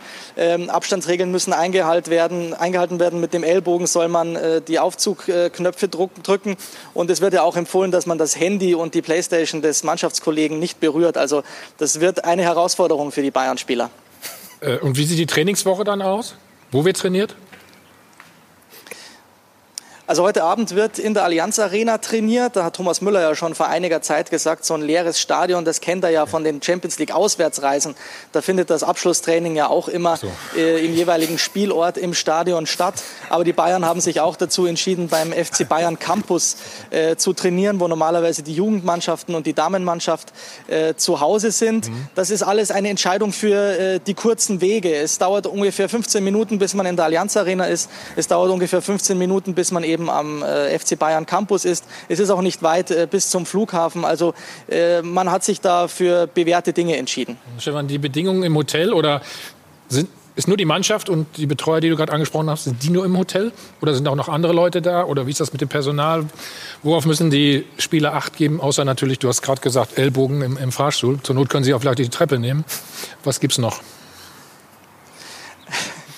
Ja, also das Hotel ist exklusiv für die Bayern reserviert. Es ist auch äh, groß genug, sage ich jetzt mal. Es wurde auch vor kurzem erst noch ähm, erweitert. Es gibt natürlich äh, Personal hier im Hotel, aber alles ähm, sehr reduziert, nur auf das Nötigste reduziert. Und äh, Betten gemacht bekommen die Bayern-Profis äh, auch nicht. Das ist ja auch so ein Teil des DFL-Konzepts, ähm, dass äh, die Zimmer eben nicht von ähm, Teilen äh, außerhalb der, der Mannschaft ähm, gereinigt werden, um da eben so wenig möglich äh, Kontaktgefahren äh, zu bergen. Mhm. Sonntag habe ich gesagt, das Spiel bei Union Berlin. Wie wird die Anreise sein? Am Spieltag, Tag vorher? Wo wird man da hingehen? Also Stand jetzt äh, wird ganz normal am, am Tag davor angereist äh, nach Berlin, das heißt also am Samstag. Aber so wie ich die Bayern kenne, ist man da ähm, sehr flexibel. Da ist nichts in, in, in Blei gegossen, weil man eben auch ein Vorbild sein möchte. Man möchte kurzfristig auf irgendwelche Entwicklungen reagieren. Uli Hoeneß hat es ja auch mal gesagt, äh, der FC Bayern ist der wichtigste und äh, größte Fußballverein Deutschlands. Und man ist sich auch dessen bewusst, man möchte hier äh, wirklich perfekt vorangehen, weil man weiß, auf den FC Bayern sind noch mehr Augenpaare gerichtet als auf andere Vereine. Stefan, herzlichen Dank. Bis bald. Mach's gut. Sehr gerne. Schöne Grüße. Bleibt gesund. Ja, sind angekommen. Stefan, äh, ab wann fängt der Lagerkoller an? Ja, das wird nicht, nicht einfach. Boah. Also wenn wir jetzt vom 30. Juni mal ausgehen. Ja, da sind die Tage sehr lang. Also das muss ich auch sagen. Ähm, es ist ein Stück weit wie ein Trainingslager, auf der anderen Seite natürlich nicht so Aber, intensiv wie ja. ein Trainingslager, wo du zum Teil zwei, dreimal oder sogar auch viermal trainierst. Ähm, da wirst du schon einen anderen Rhythmus haben und der Rhythmus wird verdammt schwierig, weil die Tage, wie gesagt, verdammt lang werden. Aber, Aber es ist jetzt so, wie es ist. Sie eine Woche im Vier-Sterne-Hotel, denke ich, kann man Fußballern durchaus zumuten um wieder. Ja, aber geht es danach nicht weiter? Nö. Natürlich, aber. aber weißt du ja nicht, ne? Ja, also eigentlich ist es zumindest jetzt bisher nicht so vorgesehen, hm. äh, sondern. Äh, dann wird gespielt gegen Union und dann können sie aber nach Hause. Na, es gibt diese Formulierung der Quasi-Quarantäne, die da gefallen ist. Das heißt, man hält sich nur beim Verein auf oder ja. zu Hause. Daran sollen sich alle Spieler halten. Wir werden ja gleich noch äh, im Zusammenhang mit Kalu wahrscheinlich darüber sprechen, äh, inwieweit mhm. ähm, man sich darauf verlassen kann. Aber äh, eben nicht Quarantäne die ganze Zeit, also nicht die Mannschaft komplett in einem Hotel, was auch diskutiert wurde, aber wovon man Abstand gehalten hat, weil es auch was Persönlichkeitsrechte betrifft, schon eine ganz schöne Ansage wäre. Ja? Also äh, das jemandem sechs Wochen vorzuschreiben. Und ähm, dann eben nur von zu Hause und Trainingsplatz. Das soll die einzigen, soll der Bewegungsradius sein und eben auch zu Hause. Es gibt das Angebot, dass die Familie sich auch testen lässt äh, über die DFL oder aber, dass man sich zu Hause an den Abstand hält und eben an die Verhaltensregeln, die wir alle mittlerweile beherzigen, häufiges Händewaschen. Also ich sag mal so, die Woche Abstand. kriegen Sie jetzt auch noch um. Das glaube ich auch. Die Woche, die, ja. Die Woche kriegen Sie jetzt auch noch um. Weil du auch ein also Ziel hast mich, jetzt endlich Für mich mal, ne? waren die ersten zwei, drei Wochen, ich sag mal, relativ einfach, aber jetzt sind wir in der wievielten, neunten oder zehnten Woche. Ja. Jetzt muss ich sagen, wird es, obwohl es Lockerungen gibt, doch verdammt schwierig mittlerweile. Ja, und das Bett selber machen sollte auch drin sein. Ne, ich war bei der Bundeswehr, ich kann das. ja, aber es gibt da keine Alternative. Es ist einfach das Programm oder. Da beschwert sich auch keiner drüber. Eben, da beschwert sich auch keiner drüber, aber Spaß macht es ihnen wahrscheinlich auch nicht. Aber es ist einfach jetzt die Aufgabe der Spieler. Wie würdest du, na gut, würdest du die Spieler kontrollieren oder wie würdest du das machen? Also ich gehe davon Geht das aus, überhaupt dann natürlich? Jetzt ist auch dass jeder im Hotel auch bleibt und dass man das äh, gar nicht in Erwägung zieht, dass man dann das Hotel jetzt verlässt, sondern jetzt einfach diszipliniert sich dran zu halten, wie jeder normale Mensch. Und äh, die Spieler haben Vorbildfunktion jetzt. Sie müssen auch der Verantwortung jetzt, finde ich, schon gerecht werden. Das, äh, Kalu wurde gerade angesprochen. sowas darf halt nicht passieren und äh, sie haben jetzt eine riesen Verantwortung und äh, sie müssen den Vorschuss, den sie jetzt bekommen haben, eben, dass sie Fußball spielen, auch gerechtfertigt, äh, gerecht werden. Kalu ist härter, ist klar. Union habe ich auch gerade wieder angesprochen. Ich habe zumindest gelesen, ich weiß nicht, ob es stimmt, die sind nach Basinghausen gegangen. Hm. Über 325 Kilometer sind das äh, in etwa, Kevin. Hannover, ne? und, ja. und die Begründung ist, damit die Spieler nicht nach Hause können zwischendurch. Ja, in einer Stadt wie Berlin nicht ganz an den Haaren herbeigezogen, da einen natürlichen Schutz zu schaffen. Ja. Wie stehst du dazu? Problem ist natürlich auch, dass der Trainingsumfang jetzt äh, weniger ist. In einer, in, einer, in einer Trainingslagerwoche trainierst du viel mehr, dadurch sind die Spieler beschäftigt. Jetzt ist es eine normale Trainingswoche, da werden die Spieler sehr viel Freizeit haben. Dadurch vielleicht haben sie auch irgendwelche Flausen im Kopf und äh, Gedanken, jetzt das Hotel dann zu verlassen. Ich kann es nicht ausschließen, aber ich glaube, das äh, wird jetzt sehr beäugt und äh, sollte jeder. Äh, also wer danach Kalu den Schuss nicht gehört hat, ja. Äh, da muss man sagen, dann haben es die Vereine auch nicht verdient. Ja? Wieso die Vereine? Nein, also wenn die Vereine auch nicht, die Führung nicht in der Lage ist, ihren Spielern zu vermitteln, so, was ja auf dem du. Spiel steht und sich entsprechend die Spieler dann auch daran halten. Äh, und da war ja äh, Kalu äh, ein erschreckendes Negativbeispiel und möglicherweise hat es aber auch in der Argumentation den anderen Vereinen geholfen, nochmal klar zu sagen, Leute, wir meinen das hier ernst und das, was da passiert ist, darf sich nicht wiederholen, handelt verantwortungsbewusst und ja, hoffentlich der Schuss vor den Bug noch zur rechten Zeit. Mhm.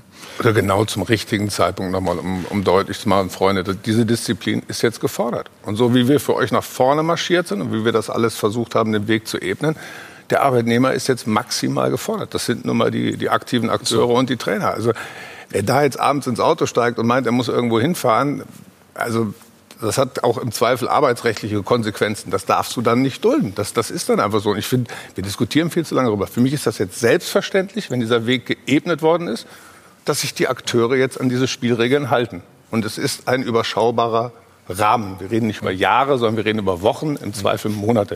Und das muss jetzt drin sein. Das ist im Schmerzensgeld, wenn wir das einmal wieder sagen wollen, ist das auch verankert. Das, ja. ja das kann ich verlangen. Schmerzensgeld, äh, gute oder Geld ist ein gutes Thema. Einer der bekanntesten Spielerberater ist uns jetzt live zugeschaltet, Volker Struth. Volker, hallo. Grüß okay. dich. Hörst du uns? Hallo in die Runde. Ja, wunderbar. Das hört sich schon mal gut an. Ich höre euch, ja. Wie erlebst du die Corona-Krise? Ja, als Mensch wie die meisten anderen. Ich habe die letzten Wochen sehr viel zu Hause verbracht und ähm, als Unternehmer äh, und äh, als Teil des Ganzen natürlich ehrlich gesagt auch mit einer gewissen Anspannung.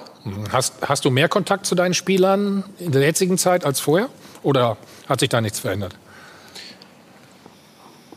Ja, doch, doch, doch. Die Taktzahl ist schon ein bisschen höher, weil auch die Jungs äh, natürlich verunsichert sind und ich sag mal, von, auch von den, von, den, von den Medien, ich sag mal, von links nach rechts informiert werden. Man kriegt es ja auch gerade in eurer Sendung mit. Ne? Der, der, eine hat die Meinung, der nächste hat die Meinung. Und das verunsichert und deswegen ist die, ist die Taktzahl bei uns höher. Die Gespräche haben natürlich einen anderen Inhalt als sonst. Volker, wir reden gleich weiter. Ähm, unter anderem hierüber. Du weißt, was es ist, ne? Ein Muster-Lizenzspielervertrag, glaube ich, so heißt ja, ne? Aus dem Internet ausgedruckt. Aus, ja, wir haben ihn auch ausgedruckt. Das muss ich an der Stelle sagen. Also, weil die Spielerberater ja auch ein bisschen der Kritik stehen. Machen eine kurze Pause, sind gleich wieder da. So, wir sind wieder zurück beim Check 24 Doppelpass. Volker Struth ist uns noch live zugeschaltet. Vorher wollen wir uns aber einen Beitrag anschauen. Und zwar, der DFL-Boss Christian Seifert will den Profifußball nach Corona reformieren. Fehlentwicklungen der letzten Jahre, wie zu hohe Gehälter und Transfersummen, sollen bereinigt werden. Auch die Rolle der Berater sieht er relativ kritisch. Der Vorwurf, es wird zu viel Geld verdient und zu wenig Leistung erbracht. Und Christian Seifert ist nicht der Einzige, der die Berater auf dem Kieker hat.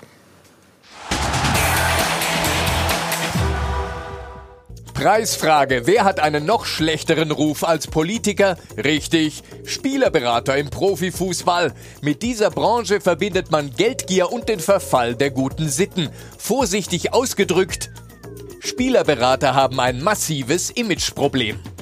Und Kritik am Berufsstand kommt auch aus den eigenen Reihen. Der Berater von Alexander Nübel, Stefan Bax, beklagt die Macht einiger Agenturen, die mit unsauberen Mitteln arbeiten würden. Bax spricht von Kollegen, hinter denen teils kriminelle Strukturen stecken. Und Bax schreibt auch über Die Auswüchse der Unseriösen unserer Branche. Und dass die seriösen Berater es immer schwerer hätten, sich gegen die unseriösen zu behaupten. Da stellt sich die Frage, was tun die seriösen Berater gegen die schwarzen Schafe? Nicht genug, findet DFL-Boss Christian Seifert. Ihn stört das Geprotze mancher Profis genauso wie Berater, die Millionen kassieren für einen Musterarbeitsvertrag, den sie bei uns im Internet herunterladen können. Seifert will daher die Beraterhonorare spürbar kürzen. Prominente deutsche Spielerberater sollen ihm deshalb bereits mit einer Klage gedroht haben. Verhärtete Fronten. Wir fragen, wie gehen Sie eigentlich mit Seiferts Kritik um, Herr Struth? Volker, wie gehst du damit um? Ja, erstmal nochmal Hallo zusammen in die Runde. Äh, ich glaube, wir hatten ja am Anfang, oder ich hatte persönlich ein paar technische Probleme. Äh, wie gehe ich damit um? Ich hatte unter der Woche ähm, mit Herrn Seifert Kontakt. Wir haben uns ähm, mhm. eine Nachricht geschickt und ich habe es ja heute auch in einem großen Interview gesagt. Ich glaube, dass Herr Seifert in der Aussage nicht alle Berater gemeint hat, sondern ähm, Teile davon. Und da muss ich ihm recht geben. Ich will ähm, da auch gar nicht rumheucheln. Es gibt mit Sicherheit äh, Bereiche in unserem Geschäft, die besprochen werden müssen, die diskutiert werden müssen, wo Regelungen rein müssen. Und damit meine ich nicht nur äh, den, den, den monetären Bereich, damit meine ich zum Beispiel auch äh, Themen wie mit Kindern zusammenzuarbeiten. Also ich bekomme immer öfter mit, dass 12-, 13-Jährige äh, mit Beratern äh, bei den Vereinen vorstellig werden. Da sind im Übrigen auch die Vereine gefordert. Etwas, was wir hier bei uns absolut ähm, vermeiden und nicht zulassen. Und äh, deswegen, ich bin bei Herrn Seifer, das müssen Gespräche geführt werden. Aber ich bin seit 13 Jahren in diesem Geschäft und versuche ähm, wirklich eins mal mit, mit oberster Priorität, dass man uns alle nicht immer in einen Sack wirft. Das ist nicht fair. Ähm, es ist wie bei Köchen, bei Ärzten, wie in vielen anderen Berufsgruppen auch. Es gibt gute und schlechte und so ist das in unserer Branche auch. Und deswegen, ähm, wir müssen zurück an den Tisch mit der DFL nach dieser Zeit. Ich glaube, wir haben momentan alle ganz andere Sorgen und ich bin mir auch sicher, dass es da Lösungen gibt. Und ich bin persönlich ähm, der Erste, der dabei ist, wenn man dafür sorgen kann, die Spreu vom Weizen zu trennen. Was ich, äh, ja, was mir, was mir so ein bisschen ich bringe es mal auf den Punkt, was mir stinkt, ist gerade in dem Beitrag da von einem Kollegen was zu hören, also dieses, dieses Wasserpredigen und, und, und Wein saufen, also gerade der Berater von Alex Nübel, der da im Moment äh, oder vor kurzem noch durch die Medien, äh, naja, ihr wisst mit welchem Thema äh, gegangen ist, dass der sich jetzt hinstellt und, und zum Pfarrer ernennt, also da, da muss ich schon sagen, da, da wird mir anders. Also nochmal, um auf Herrn Seifert zurückzukommen, wir haben Kontakt, und er hat mir auch nochmal bestätigt, dass er damit nicht, nicht alle Berater gemeint hat. Ich glaube, auch er ist in einer ganz schwierigen Situation. Ist alles ein bisschen emotional im Moment. Aber ich bin mir sicher, wir werden mit den großen Agenturen ähm, zurück an den Tisch kommen. Die DFVV, mein Geschäftsführerkollege Dirk Hebel da als, als Präsident, ist da mit Sicherheit auch bemüht, ähm, in der Zukunft, naja, über, über gewisse Spielregeln zu sprechen. Abschließend möchte ich zu dem Thema auch noch eins sagen. Wir haben diesen Markt nicht erfunden, sondern man sollte auch mal über die, über die Entstehung der Branche der Berater nachdenken. Warum, warum gibt es uns eigentlich? Ja? Und ähm, ich glaube, da reicht jetzt eure, eure Sendezeit oder meine Sendezeit nicht aus, aber ähm, wir sind da nicht vom Himmel gefallen und ich persönlich habe diesen Markt auch nicht erfunden, sondern ähm, er ist irgendwie entstanden und wir sind ein Bestandteil davon. Und wenn man mit den Vereinsvertretern spricht, dann werdet ihr auch oft zu hören kriegen, dass ähm, wir unsere Rolle da mittlerweile ähm, gefunden haben und eben ähm, ja auch, auch dem Ganzen irgendwo äh, unseren Teil mitgeben. Herr Struth, würden Sie eine Gehaltsobergrenze für Spieler und damit ja auch für Berater äh, mittragen, wenn das juristisch durchsetzbar wäre? Hallo Herr Brüggelmann, ja, genau, das ist der, der, letzte Teil der Frage. Wenn es juristisch durchsetzbar wäre, ich weiß nicht, ob das nach, nach, nach ähm, EU-Recht möglich ist und ich kann mir auch nicht vorstellen, ähm, dass das wettbewerbskonform ist. Sie brauchen ja ganz Europa dafür und äh, in dem Moment, wenn Sie das in Deutschland machen und andere Länder da nicht mitziehen, also das ist eine kollektive Sache, wenn das am Ende der Tage lösbar ist, auch da. Ich würde jetzt nicht sagen, ich würde mich gegen sowas strikt wehren, aber ich halte sowas äh, für schwierig und ich glaube, es wäre auch ein Stück weit Heuchelei zu sagen, ja, das ist umsetzbar. Das ist eben nicht so einfach umsetzbar. Mhm. Also nach Bosmann hast du dann den Struth-Fall äh, in Europa. Meine Frage, Herr Struth, ist äh, relativ einfach. Also Sie werden ja schlecht dargestellt, auch was den Arbeitsvertrag angeht. Geben Sie uns doch mal ein Bild. Was ist denn das Leistungsportfolio eines Spielerberaters ähm, über den reinen Transfer hinaus? Betreuen Sie die Spieler, sorgen Sie sich um die Spieler, kümmern Sie sich um Wohnungen und, und, und, und, und. Worum kümmert sich ein Spielerberater? Vielleicht bringt das ein bisschen Licht, Licht in die Runde. Sozusagen. Also danke, danke für den Ball, den Sie mir dazu spielen. Also aktuell kümmern wir uns mal darum, äh, dass wir unseren Spielern vermitteln, dass sie ähm, mit, dem, mit der Möglichkeit der Politik, dass die Spiele wieder losgehen, ähm, eine große Verantwortung tragen, gerade jetzt gewisse Spielregeln einhalten müssen. Wir ähm, versuchen unseren Spielern äh, Werte mitzugeben. Ich habe ein Thema, das ist auch mit ein Grund, warum ich mich heute in eure Sendung zuschalten lasse. Ich hab, durfte euch letzte Woche auch sehen. Äh, da hattet ihr einen Gast, Herrn Beckmann, äh, der bei unseren Spielern und bei vielen anderen Spielern für großes Aufsehen gesorgt hat, nämlich mit der Aussage, außerdem den Spielern Goretzka und Kimmich hätte sich in den letzten Monaten hier niemand sozial engagiert. Und ähm, das war ein Schuss, der gesessen hat. Denn auch jetzt wir mit unserer Agentur Sports Total, wir haben eine Stiftung gegründet, da, da gab es Corona noch gar nicht letztes Jahr. Einer unserer Spieler, Toni Kroos, hat vor vielen Jahren eine Stiftung gegründet. Viele, viele andere Spieler sind in sozialen Projekten unterwegs und gerade wir in unserer Stiftung mit, mit der Anja Funkel, der Frau von Friedhelm Funkel, die unsere, unsere Stiftung leitet, die macht seit Monaten nichts anderes, mit vielen, vielen Spielern Millionenbeträge zusammen äh, zu kratzen. Wir sind, ich glaube, mittlerweile in 12, 13 verschiedenen Projekten unterwegs und betreiben eben keinen Populismus damit. Ähm, das ist mal das, was wir im Moment machen. Ja? Und ähm, äh, ansonsten ist unsere Aufgabe, Schröder Spieler in marktgerechte, zeitgerechte und Leistungsverträge, äh, zeitgerechte und leistungsgerechte äh, Arbeitsverträge zu vermitteln. Ähm, und das ist ja auch der Grund, warum es Berater gibt. Also ich habe vor, vor vielen Jahren äh, mit, mit Norbert Flippen einen, einen Kaffee getrunken und er hat mir mal erzählt, wie das schon in den 80er Jahren aussah und wie, wie er glaubt, dass Berater entstanden sind. Da hat man irgendwann ein Spieler in der Kabine gesessen und hat gesagt, so ich habe einen neuen Vertrag, ich verdiene jetzt 20.000 Mark im Monat. Und daneben wird einer gesessen haben, der vielleicht gerade 15 Tore geschossen hat zu diesem Zeitpunkt und sagt, wieso verdienst du 20? Ich verdiene nur 5. Und so wird das irgendwann entstanden sein. Ja? Also unser Kerngeschäft ist, Spieler in marktgerechte, zeitgerechte und leistungsgerechte Verträge zu bringen. Dafür braucht man Informationen, dafür braucht man ein Netzwerk. Und ähm, die haben wir und dass wir dann nicht immer Everybody's Darling sind, ja, das ist mir auch klar. Aber uns geht es darum, dass wir, ähm, ja, die Betonung ist ja auch auf leistungsgerecht und zeitgerecht da vermittelnd tätig zu werden.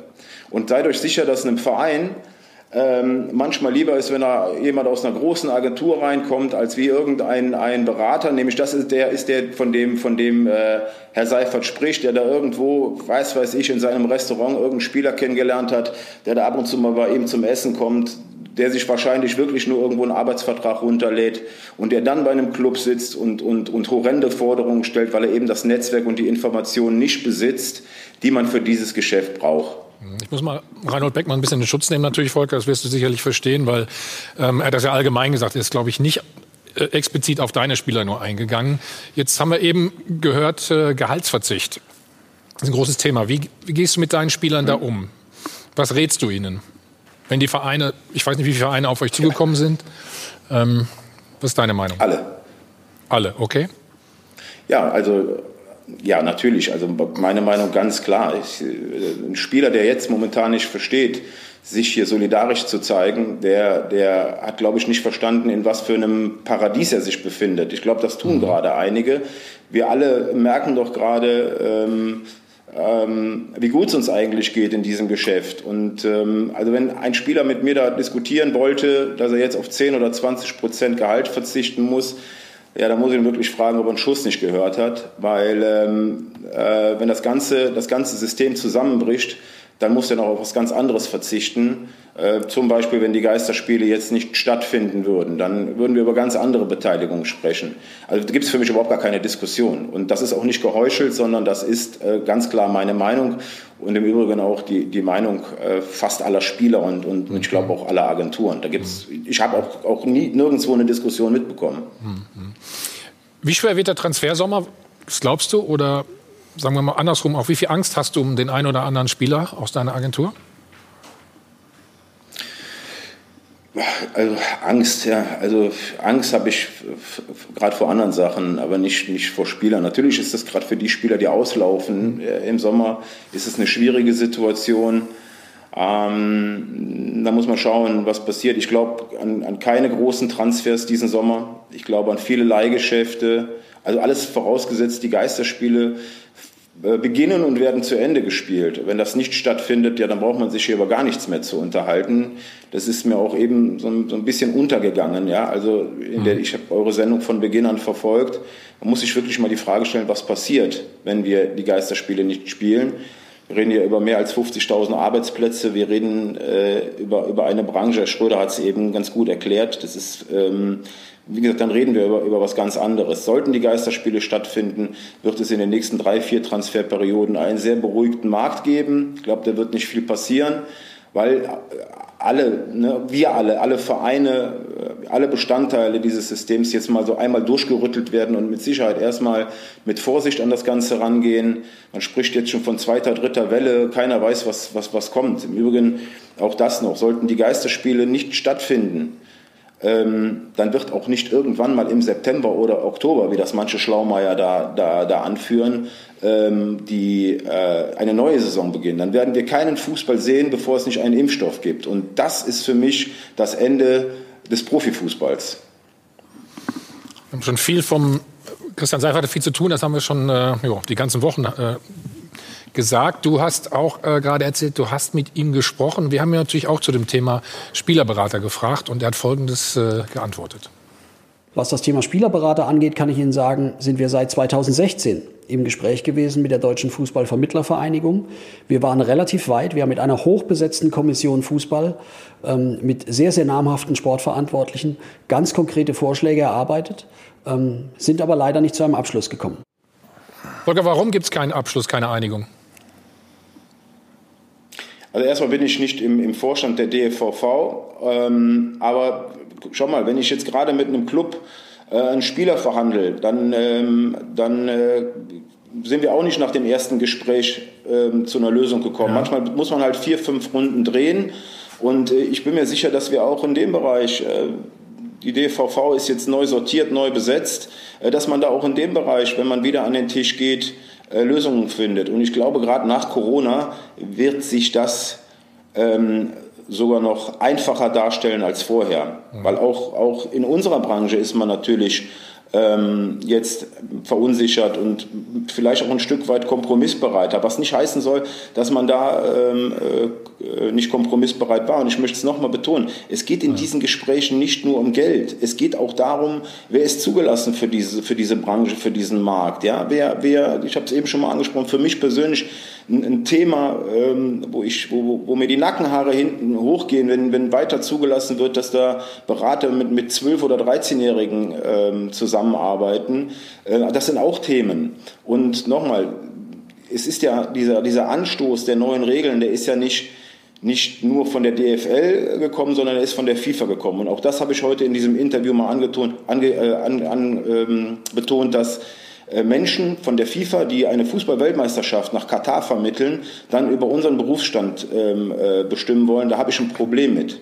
Ähm, und noch was zu dem, ich glaube, dass momentan dieses ganze Thema, diese Probleme, die wir haben, mit Sicherheit nicht damit zu lösen sind, ob ein Spielerberater in Zukunft 8% oder 6% oder 10% von, äh, an Provision bekommt. Also das ist, ich finde den Zeitpunkt für diese Diskussion auch nicht den richtigen, weil wir haben gerade ganz andere Probleme.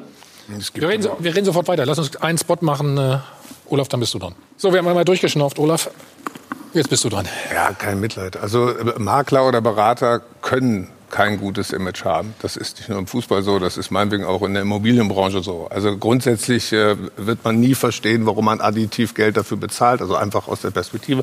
Und es gibt Leistungen dahinter, ähm, die man dann rechtfertigen muss. Ich glaube, es gibt auch nicht den richtigen Zeitpunkt, wann diskutiert man darüber, Struhl. Vielleicht hat man den Zeitpunkt viel zu lange verpasst. und jetzt ist es vielleicht genau nicht der richtige Zeitpunkt, jetzt damit zu starten, aber irgendwann äh, muss man mit der Diskussion starten. Ich habe aber noch eine Frage, Herr Struth. Wie gehen Sie denn eigentlich mit diesem imaginären 30.06. um? Also für mich spielt der überhaupt gar keine Rolle, weil wir sind immer singulär auf die Fußball-Bundesliga konzentriert. Jetzt haben wir aber noch Spanien, Italien, England und mhm. fortfolgend. Wie herausfordernd ist das denn für Sie und wie gehen Sie damit um? Herr Schröder, zunächst mal, ich gebe Ihnen recht, wann ist der richtige Zeitpunkt? Und Sie haben auch recht mit, mit, mit dem Image der Berater. Das ist, ähm, das ist äh, ein ganz schwieriges Thema. Aber eben weil wir ja äh, ähm, mit diesem Image zu kämpfen haben, sind wir ja bereit, Gespräche zu führen. Ja? Ich muss aber eins noch, noch loswerden, bevor ich auf Ihre Frage komme. Wir sind europäisch oder in Europa sehr vernetzt. Glauben Sie mal, dass diese Diskussion in Deutschland am extremsten ist. Gehen Sie mal davon aus, dass diese Diskussion äh, in, in vielen Ländern, in Amerika, in England, in Spanien nicht existiert. Das ist ein typisch deutsches Thema, ähm, weil es hier um viel Geld geht. Da kann Populismus mit betrieben werden, da kann man drauf rumhauen, wie man das ja auch schon vor Corona gemacht hat. Man muss sich als, als, als Unternehmer, der, der, der gut verdient, ja mittlerweile, äh, ja, ich komme mir manchmal vor wie, wie, wie ein Halbkrimineller. Also es ist ein Business, es ist ein Unternehmen. Wir haben nochmal diesen Markt nicht erfunden, wir machen unseren Job und wir machen den in vielen Teilen sehr gut. Wir beraten Spieler wie, wie Toni Kroos, Marco Reus, viele, viele andere. Das sind tolle Karrieren, auf die wir stolz sind, dass wir die begleiten dürfen. Ähm, Nochmal, das ist ein, ist ein, typisch deutsches Thema, um das abzuschließen. Ich bin der Erste, der damit an den Tisch geht und, und, äh, und gerne bereit ist, Lösungen zu besprechen. Jetzt zu Ihrer Frage. Genau das hätte ich jetzt auch noch angebracht. Ich sehe den 30.06. überhaupt nicht als Problem. Es ist, ähm, selbst wenn man in den Juli rein muss, ja, also nochmal, wenn keine wenn die Geisterspiele nicht zu Ende gespielt werden, dann wird es auch keine neue Saison geben. Und somit ist dann auch egal, wann die jetzige Saison zu Ende gespielt wird. Natürlich laufen viele Verträge am 30.06. aus, aber da gibt es doch mit Sicherheit Lösungen für. Da müssen wir sprechen. Ja? Also ich würde doch einem Spieler von mir, der am 30.06 äh, ähm, ähm, dessen Vertrag am 30.06. ausläuft, der vielleicht auch schon zum 1.07. woanders unterschrieben hat, weil es geht ja auch hier um eine Existenz. Wir können ja jetzt auch nicht warten bis, bis zum St. Nimmerleinstag, was passiert, sondern wir müssen auch irgendwo an die, an die Existenz äh, der, der Spieler denken, dass es weitergeht. Aber ich bin mir ganz sicher, es gibt Lösungen. Und äh, ich habe gestern mit einem Vertreter der DFL gestern Abend noch geschrieben, als ich das Thema Dresden gehört habe, ähm, dem habe ich das auch mitgeteilt. Na klar dürfen viele weitere Fälle wie in Dresden nicht passieren. Und dann verrutscht es ähm, und dann wird es auch irgendwann schwierig. Aber ich, ich bin da, ich verstehe die Diskussion um den 30.06. noch nicht so, so richtig. Schauen Sie mal, was in Köln passiert ist. Wir sitzen in Köln, da hat es vor zehn Tagen drei Fälle gegeben. Kölner sind mittlerweile, ich glaube, vier oder fünfmal äh, nachgetestet worden. Da hat es keine weiteren Infizierten gegeben. Und äh, die sind auch nicht alle in Quarantäne geschickt worden. Und man darf, glaube ich, auch nicht so naiv sein und glauben, dass die drei sich dann auch letzten Donnerstag erst infiziert haben, sondern die liefen da ja schon ein paar Tage rum. Also es gibt solche und solche Fälle. Nur nochmal, äh, der 30.06. ist für mich überhaupt gar kein Problem. Ich würde jedem Spieler von mir raten, da mitzu, mitzuziehen. Und ähm, wie das dann rein arbeitsrechtlich aussieht, das müssen dann auch die Vereine untereinander ausmachen. Also der Verein, bei dem der Spieler aktuell im Arbeitsverhältnis steht, mit dem Verein, der äh, ihn dann vielleicht zum 1.7. Äh, äh, aufnimmt. Und, und, jeder Verein wird diese Themen haben. Deswegen glaube ich, gibt es da Lösungen. Volker, ähm, 1.7. gutes Stichwort. Ähm, welcher Verein nimmt Upamecano auf? Ja, wieso, warum welcher Verein nimmt Upamecano auf? Wieso ist das denn unbedingt so, dass, dass ihn ein Verein aufnehmen muss? Weil er, er läuft ja nicht aus, der Vertrag. Mhm. Jetzt weichst du mir ein bisschen aus, ne? Was möchtest du denn hören? Bleibt er in Leipzig? Das ist eine Möglichkeit. Ja, wenn ich, also, schau doch mal, ich, jetzt spielen wir mal eins. Also, wenn ich doch, wenn ich doch in einem, in einem Interview heute und auch gerade bei euch sage, ich glaube nicht an große Transfers. Und ich denke mal, Opa Meccano ist ein Spieler für einen großen Transfer. Dann ist die, ist die Aussage doch eigentlich ja, danke, alles klar, alles, alles, klar. Er bleibt in Leipzig. Das haben wir verstanden, Volker, an der Stelle. So, wir müssen noch schnell die Szene ähm, der Woche besprechen.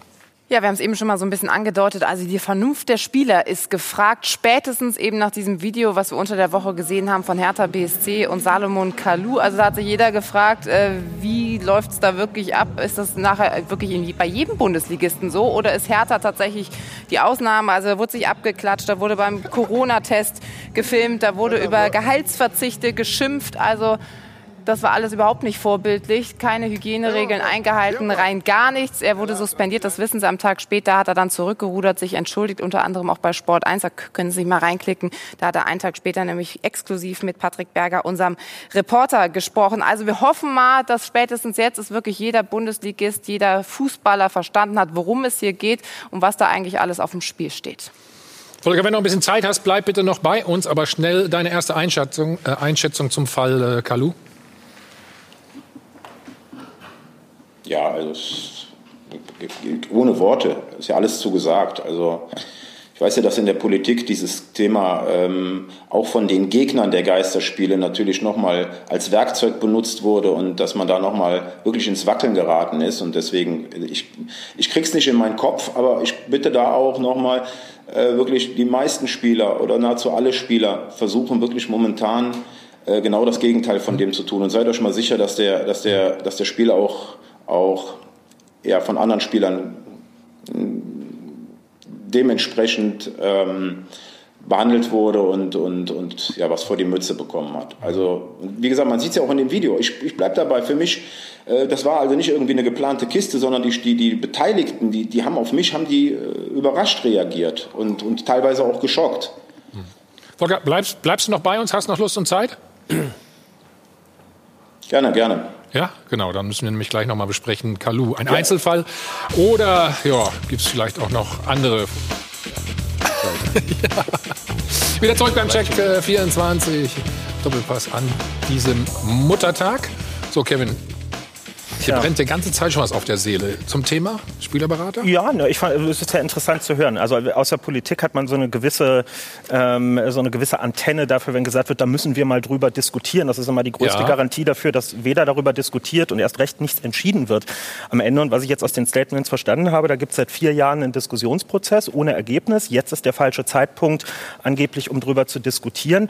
Ähm, mir fehlt es, also mir geht es gar nicht so sehr um irgendeine Deckelung, weil ich als, als Sozi muss ich dann immer sagen, ich finde, für sowas ist irgendwie Steuerrecht und so am Ende da. Wenn man findet, es gibt irgendwo Gehaltsexzesse, muss man darüber reden, ähm, wie das mit dem Steuersystem aussieht. Mir hat es jetzt in diesen letzten Wochen einfach an Symbolen ähm, gefehlt. Und ich meine nicht eine Sammlungsaktion zwischen Nationalspielern, das ist ehrenvoll, aber das meine ich gar nicht, sondern, sondern ja. dass zum Beispiel jemand mal in einem Interview einfach sagt, mir ist bewusst, dass ganz viele Beschäftigte in diesem Land im Moment 60 bzw. 67 Prozent Kurzarbeitergeld in dieser Phase bekommen. Genau die Leute, die bei uns in der Kurve stehen und das ähm, finanzieren. Und selbstverständlich nehme ich einen Gehaltsverzicht im Moment im Ka in Kauf. Aber das haben wir doch schon einige gemacht. Ist ja nicht so, dass Ja, aber auch diese Verbindung, diese Erdung mal zu bringen und zu sagen, mir ist klar, dass ich mich auf einer ganz anderen Wolke bewege, als das bei anderen der Fall ist. Und das ist dann so ein bisschen für mich auch die Frage nach der Rolle von Spielerberatern, wenn wir uns auch äh, Salomon Kalou beispielsweise angucken. Also was für eine eine Beratung im Wortsinne findet denn da eigentlich statt, wenn sowas am Ende ähm, passiert? Verselbstständigt sich da an der Stelle? Redet man da nicht mal zusammen drüber, wie man vielleicht auch ein demütiges Auftreten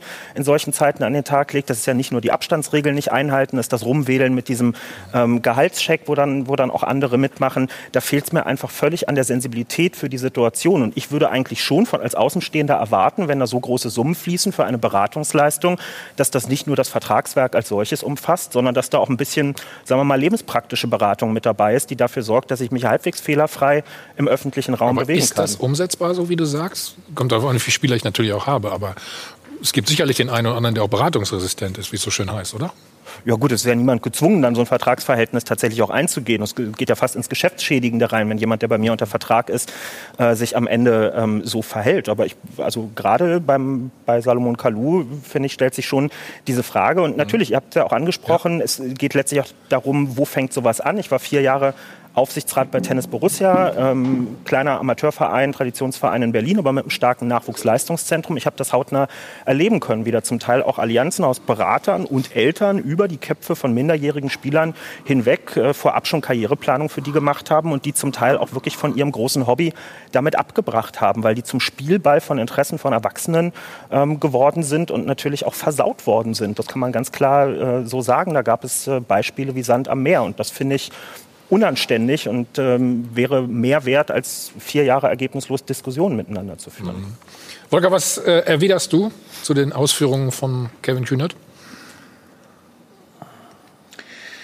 Ich habe genau das gerade ja äh, in, meinem, im, in, in, dem Beitrag eben gesagt. Also ich, unser Job ist auch Werte zu vermitteln und äh, viele mhm. von euch wissen ja, dass wir im letzten Jahr eine ganz große Stiftung gegründet haben. Wie gesagt, Toni hat sie vor vier Jahren schon, schon gegründet und da geht es nicht darum, irgendwelche Spenden zu sammeln, Herr Kühnert, sondern Toni Kroos geht ohne äh, äh, ein Medium im Rücken zu haben, regelmäßig und übrigens von Madrid auskommend in Hospize. Äh, unsere Spieler sind äh, schon auch weit vor Corona in den unterschiedlichsten sozialen Projekten. Und äh, wenn die haben recht, wenn da vier Jahre lang Gespräche geführt werden, ähm, die jetzt ähm, nicht zu, zu äh, finalen Lösungen geführt haben, vieles ist ja schon geregelt worden. Ähm, dann habe ich auch gerade gesagt, es ist ähm, neu aufgestellt worden, also die DVV ist neu aufgestellt worden. Äh, man muss diese Gespräche weiterführen, aber ich finde es einfach finde es unschön, zwei, drei Einzelfälle daraus zu picken. Auch das Thema Kalu, ich habe es gerade gesagt, das ist auch äh, bei uns, glaube ich, mehr, mehr, mehr, sehr negativ angekommen. Aber man kann doch nicht immer hingehen und, und dann alle in einen Sack tun und, äh, und äh, ähm, zu verurteilen, weil, weil ganz, ganz wenige Teile sich vielleicht nicht an gewisse Spielregeln halten. Aber wann ist der richtige Zeitpunkt? Sie sagten, gerade. jetzt ist nicht der richtige Zeitpunkt, es zu tun. Gleichzeitig sagen Sie heute im BAMS-Interview, das wird eine ganze Weile dauern, bis sich das wieder normalisiert. Transferperiode wird wahrscheinlich auch im Sommer 21 noch nicht wieder normal sein. Wann kommt denn dieser Zeitpunkt, wo das geeignet ist, darüber zu reden? Viele haben den Eindruck, jetzt wäre eigentlich der richtige also, Zeitpunkt. Sie müssen, also das sind zwei verschiedene Schuhe, die Sie gerade ansprechen. Das eine ist die Transferperiode, wie wir sie kennen. Das ist ähm, so gemeint, dass ich nicht glaube, dass der Markt äh, in den nächsten Jahren so stattfindet, wie wir den kannten. Und das andere Thema ist das Regularium der Spielerberater. Ja, und da geht es nochmal nicht nur um monetäre Sachen. Und der richtige Zeitpunkt, damit habe ich gemeint, dass es jetzt mit Sicherheit nicht der richtige Zeitpunkt ist, diese Gespräche zu finalisieren, weil die DFL gerade andere Aufgaben hat, ähm, als sich über, über sechs oder acht Prozent Provision zu unterhalten, sondern jetzt gilt es, äh, ein System zu retten. Ja, und ähm, ich habe es ja gerade auch angekündigt, sollte dann danach zeitnah, und das werden wir jetzt auch gar nicht äh, anders können, weil es jetzt auch in der Öffentlichkeit ist. Und nochmal, ich betone, ich bin Befürworter des, dessen, dass wir, dass wir uns an den Tisch setzen. Äh, aber ich glaube, jetzt in, in, in, den kommenden Wochen, das ist damit gemeint, nicht der richtige Zeitpunkt, gilt es, ähm, die, die, äh, die Bundesliga zu retten. Und ähm, und diese neuen Geisterspiele, diese neun Spieltage, diese 81 Spiele oder 162 Spiele mit der zweiten Liga zusammen, ähm, ja, so wirklich über die Bühne zu kriegen, so muss man das fast ausdrücken. Ja, aber ähm, nochmal, ich wehre mich dagegen, äh, hier okay. ähm, alle Spieler äh, in einen Sack werfen zu lassen und, und mit, mit Kalu oder mit irgendwelchen Spielern die Gehaltschecks in die, in, in die Luft halten. Also das ist etwas, äh, was ich sehr selten sehe und es gibt ähm, über 1000 Profis und ähm, diese 1000 Profis sind mit Sicherheit, äh, oder da sind, ist mit Sicherheit die Mehrzahl äh, äh, anders ge getaktet, als das vielleicht, wie, wie, das vielleicht gerade drei, vier Spieler tun. Volker, angekommen soweit. Äh, Markus hat auch noch eine Frage. Eine Frage habe ich keine, aber Oder, ich glaube, ähm, dass die Spieler das verinnerlicht haben, um was es jetzt geht. Und wenn Manuel Neuer sagt, wir tragen alle das gemeinsame genau. Trikot der Vorbilder, dann sagt das was aus. Und Kalu hat jetzt ein Negativbeispiel gebracht, aber der Großteil der Spieler äh, hat es verstanden und äh, wird da auch äh, sich solidarisch erklären, auch finanziell. Mit Sicherheit sind alle bereit, da Einbußen in Kauf zu nehmen. Ich glaube, Herr Struth hat vollkommen recht. Es geht jetzt darum, das System Fußball zu retten und nicht um irgendwelche Beraterprobleme aktuell. Und äh, wenn wir das geschafft haben, wenn die Geisterspiele vorbei sind, wenn es weitergeht, dann wird sich das automatisch regeln, weil ich glaube schon, dass automatisch in Zukunft weniger Geld in dem ganzen System drin sein wird. Und dann, wenn es die richtigen äh, Leute in die richtige Richtung bringen, dann werden sich Gehälter normalisieren bzw. in die richtige Richtung wieder bewegen. Es werden sich die Ablösesummen irgendwo äh, in die richtige Richtung bewegen und auch dann die Beraterhonorare. Und ähm, dann haben wir viel geschafft. Dazu passt, dass sich gerade in der Werbepause ein befreundeter Anwalt bei mir gemeldet hat und sagte, äh, das äh, Arbeitsrecht lässt es durchaus zu, zum Beispiel für Deutschland eine Honorarordnung festzulegen für einzelne Berufsstände. Gibt es ja auch bei Ärzten beispielsweise. Insofern äh, steht dem rechtlich vielleicht viel weniger im Wege, als wir gedacht haben. Aber Matthias, wir sind uns einig, glaube ich, war mal interessant, die Sicht auch, ne? Absolut. Eines Spielerberaters ausführlich zu hören. Volker, herzlichen Dank für die viele Zeit. Alles Gute und gesund bleiben. Ja, danke, ja auch. Bis bald. So, und jetzt haben wir so oft über Salom Kalou schon gesprochen oder es angerissen. Also es fing ja alles an mit diesem Livestream-Video aus der Kabine, das er gepostet hat, wo man gesehen hat, ja, sie halten sich nicht unbedingt, er und seine Mitspieler, an die Hygienebedingungen. Er hat sich entschuldigt, aber ist natürlich auch vom Verein mittlerweile suspendiert worden. Sein Video, hat trotz, sein Video hat trotzdem große Wellen geschlagen und Fragen aufgeworfen. So schaut's aus. Mit Social Media hat Hertha BSC in diesem Jahr nicht wirklich Glück. Erst ein Trainer, der auf Facebook seinen Rücktritt verkündet, jetzt ein Spieler, der per Livestream Einblicke in das Innenleben der alten Dame gewährt, die man vielleicht so genau gar nicht sehen wollte. Zumindest wollte man sie nicht zeigen. Salah, Apropos, was schrieb Klinsmann doch gleich wieder über Kalu? Zu alt, satt und ohne Mehrwert. Der eine oder andere bei der Hertha wird möglicherweise denken, hätten wir mal besser auf Cleansea gehört. So schaut's aus. Kalu hat's bestimmt nicht böse gemeint. Ein harmloses Video, ein paar harmlose Handshakes, meine Güte. Zu dumm, dass er die ganze Branche in Misskredit bringt. Für Kevin Kühnert ist damit das Hygienekonzept der DFL gescheitert. Und zwar ganz konkret am Intellekt einiger Spieler und Vereinsvertreter. Bleibt die Frage, ist Kalu ein bedauerlicher Einzelfall oder typisch für den Profifußballer von heute? Man weiß es nicht. Man wundert sich nur, wie unterschiedlich sich Hirn und Fuß doch manchmal entwickeln. So schaut's aus. Dank Investigativreporter Kalu wissen wir jetzt wenigstens, wie so ein Corona-Test bei den Clubs durchgeführt wird. Schauen wir doch mal auf die Zahlen. 1734 Tests hat die DFL durchgeführt und 12 aktuell Infizierte ermittelt. Gar nicht so viel auf den ersten Blick. Einer von 123 ist positiv. Bei der Gesamtbevölkerung ist es aber nur einer von über 4000. Und da fragt man sich schon, warum ausgerechnet im Profifußball, wo bei jedem Verein jede Menge Ärzte rumturnen und ständige medizinische Betreuung stattfindet, die Infektionsquote trotzdem 33 mal so hoch ist wie bei Otto Normalverbraucher. Hallo? Also entweder ist die Dunkelziffer in Deutschland unfassbar groß oder Kalu ist vielleicht doch kein bedauerlicher Einzelfall.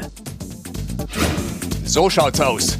Ich finde, das gehört schon dazu, dass man sagt, ähm, die Dunkelziffer wird ja gerade bei den deutschen Zahlen nicht berücksichtigt, wenn wir uns anschauen, von wie viele Tests sind, äh, wie viele positiv. Bei der Bundesliga, da läuft ja gerade letztendlich auch äh, zum ersten Mal diese Art Feldversuch, den sich viele für ganz Deutschland wünschen, dass einfach große Gruppen getestet werden, um eben auch herauszubekommen, wer infiziert ist, obwohl er keine Symptome zeigt. Das war ja bei allen äh, Fällen bislang so, dass die äh, Spieler keine Symptome gezeigt haben. Man kann eben trotzdem positiv sein. Ähm, wir können ja davon ausgehen, dass in Deutschland deutlich mehr infiziert worden sind sind in den letzten sechs Wochen als die 170.000, die in der Statistik ja. stehen, äh, weil eben nicht repräsentativ flächendeckend getestet wird. Kevin, wie siehst du das? Profifußball, du hast gerade Beitrag, haben wir ja auch ein schönes Zitat von dir gehört, ne? Naja. Der Intellekt.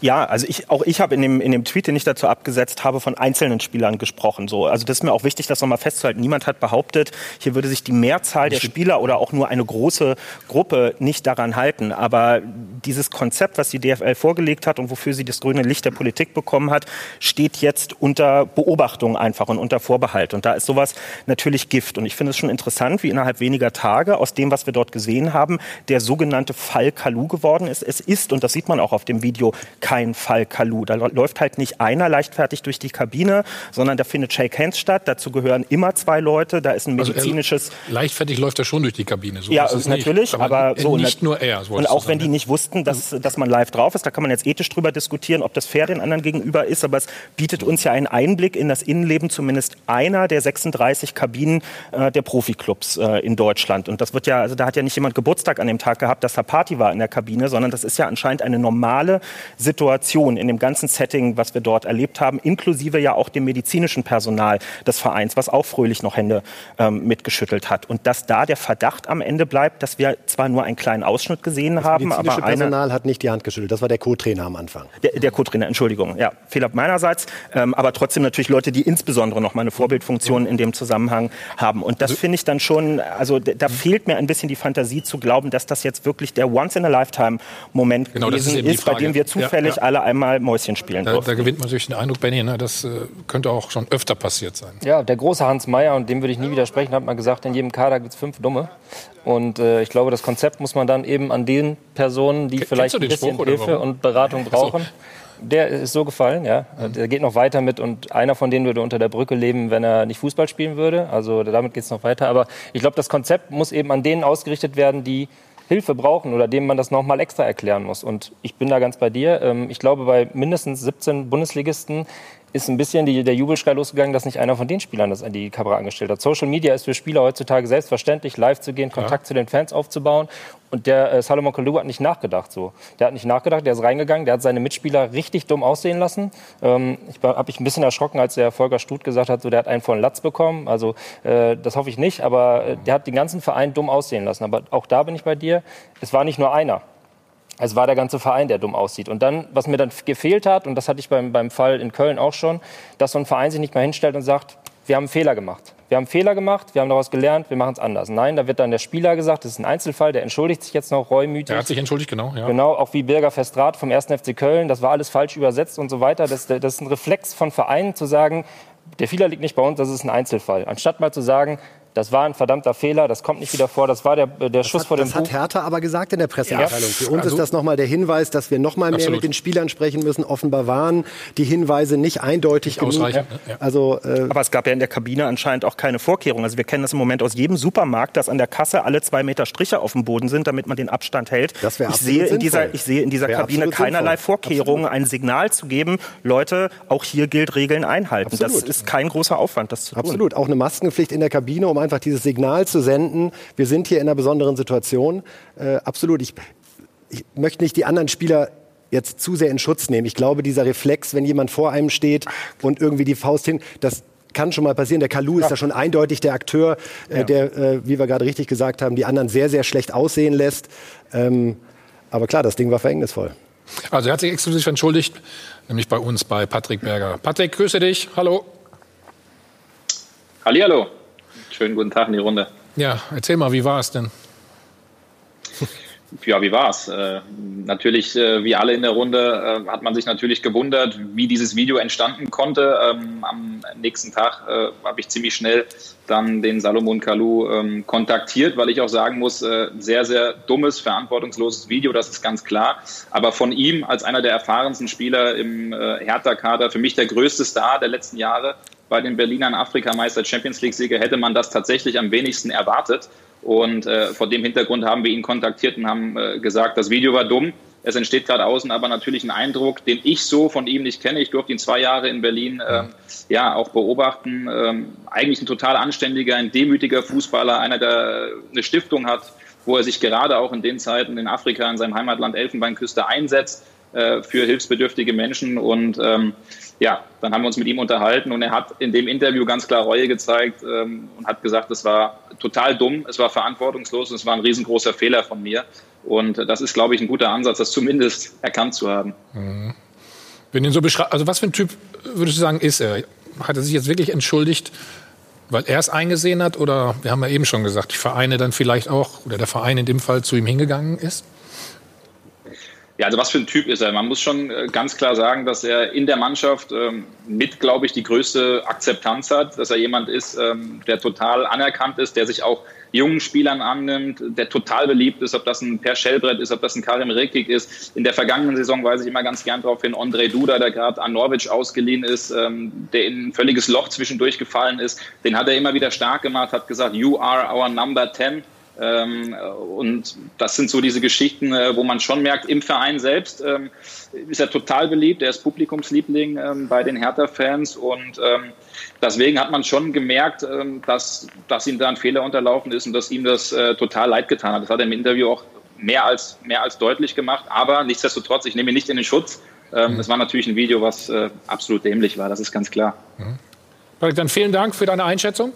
Alles Gute. Danke, liebe Grüße, gesund bleiben. Stefan, wie siehst du das, die ganze Situation, diesen Fall? Ich meine, das Video war ja auch relativ lang, ne?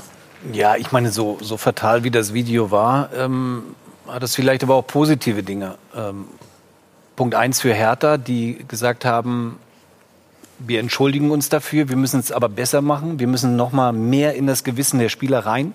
Mhm ähm, um Ihnen ganz klar auch zu sagen, ähm, dass Sie eine extreme Verantwortung haben. Punkt zwei, für andere Vereine zu sagen, das, was ja gerade kurz hier besprochen wurde, auch in den Kabinen gewisse Dinge und Regeln einzuhalten, wie in den Supermärkten auch, zu sagen, auch daran müssen wir arbeiten. Ähm, so schlimm wie es ist, muss man das Positive daraus ziehen. Ich sage ja immer, es müssen leider Gottes immer schlimme Dinge passieren, um darauf zu reagieren. Um es besser zu machen. Um es besser auch. zu machen, ganz ja. klar. Ähm, aber was wir nicht machen sollten, ist äh, Kalu hier menschlich zu verurteilen. Ja, er, hat sich er hat sich entschuldigt ähm, und, und damit muss die Geschichte dann aber auch mm, beendet sein. Okay, ja, also mehr, mehr, mehr, also noch reintreten und drauftrampeln, das sollte man nicht machen. Er hat einen Fehler gemacht und, und ähm, vielleicht war es aber auch wichtig, eben für die Bundesliga zu sehen, wir müssen noch an gewissen Dingen arbeiten dass äh, das eben nicht passiert, äh, dass wir irgendwelche Fälle haben in den nächsten zwei, drei oder vier Wochen. Also Hertha hat ja auch eine besondere Saison hinter sich. Ja, also wenn sie irgendwo reintreten können, dann, dann, nutzen sie auch diese Situation. Die Gefahr bei dem Video war, es war an einem Montag. Die Entscheidung auf Bund und Länder war an einem Mittwoch. Also da wurde viel Arbeit geleistet, um das bis Mittwoch im Prinzip wieder in die richtige Bahn äh, zu lenken. Wenn das Video ja. am Dienstag gekommen wäre, rein von der Emotionalität, von der, von der Kurzfristigkeit, weiß ich gar nicht heute, also können Sie besser äh, entscheiden, ähm, wie die Politik sich am Mittwoch geäußert hat. Ich glaube schon, dass da auch wieder die DFL, die jeweiligen äh, Vereine natürlich lokal gearbeitet haben und Demut gezeigt haben und, und, und, und. Aber die Gefahr an dem Video also abgesehen davon, Kalu ist der Fotograf und nicht der schlauste Fotograf. Das muss man auch sagen. Trotzdem handeln ja alle drumherum irgendwie. Also auch ein Betreuer, der dann die Hand gibt. Matthias, tu mir einen Gefallen. Also das ist ein Mann aus dem Leben. Ähm, das darf ihm nicht passieren. Und ja, auch weil mir einer eine Faust hinhält, also ganz im Ernst, in den letzten acht Wochen halten mir eine Menge Leute aber, die Faust hin, ich nehme die gar nicht. Aber, aber dann, dann, bin ich aber der Meinung, dann muss man an die Verantwortlichen des Vereins appellieren und rangehen und sagen, hey, ihr habt die Regeln nicht richtig aufgestellt beziehungsweise nicht richtig kommuniziert. Das ist meine ja. Meinung. Ja. Aber das ist ja eine der spannenden Fragen jetzt auch für den Ablauf der nächsten Wochen. Sagen wir mal, in dem unwahrscheinlichen Fall, wir kriegen noch mal so ein Video, wie wir ja. es jetzt bei Hertha aus der Kabine erlebt haben, mitten in diesem dann laufenden Spielbetrieb. Was passiert denn dann? Eigentlich. Und da sind drei, vier Spieler involviert. Werden dann nur die rausgenommen? Wird dann die Mannschaft vom Spielbetrieb suspendiert? Also wie geht man denn in einem komplexen System wie einem Ligabetrieb, wo alle nochmal auch auf die Anwesenheit aller anderen Mannschaften angewiesen sind, wie geht man denn damit um? Was ist denn das Drohpotenzial gegenüber denjenigen, die jetzt gegebenenfalls auch weiterhin Regeln brechen? Also die DFL war natürlich wieder involviert in Form von Christian Seifert. Bei den Bildern, die ich gesehen habe, war ich natürlich bestürzt, ich war auch wütend.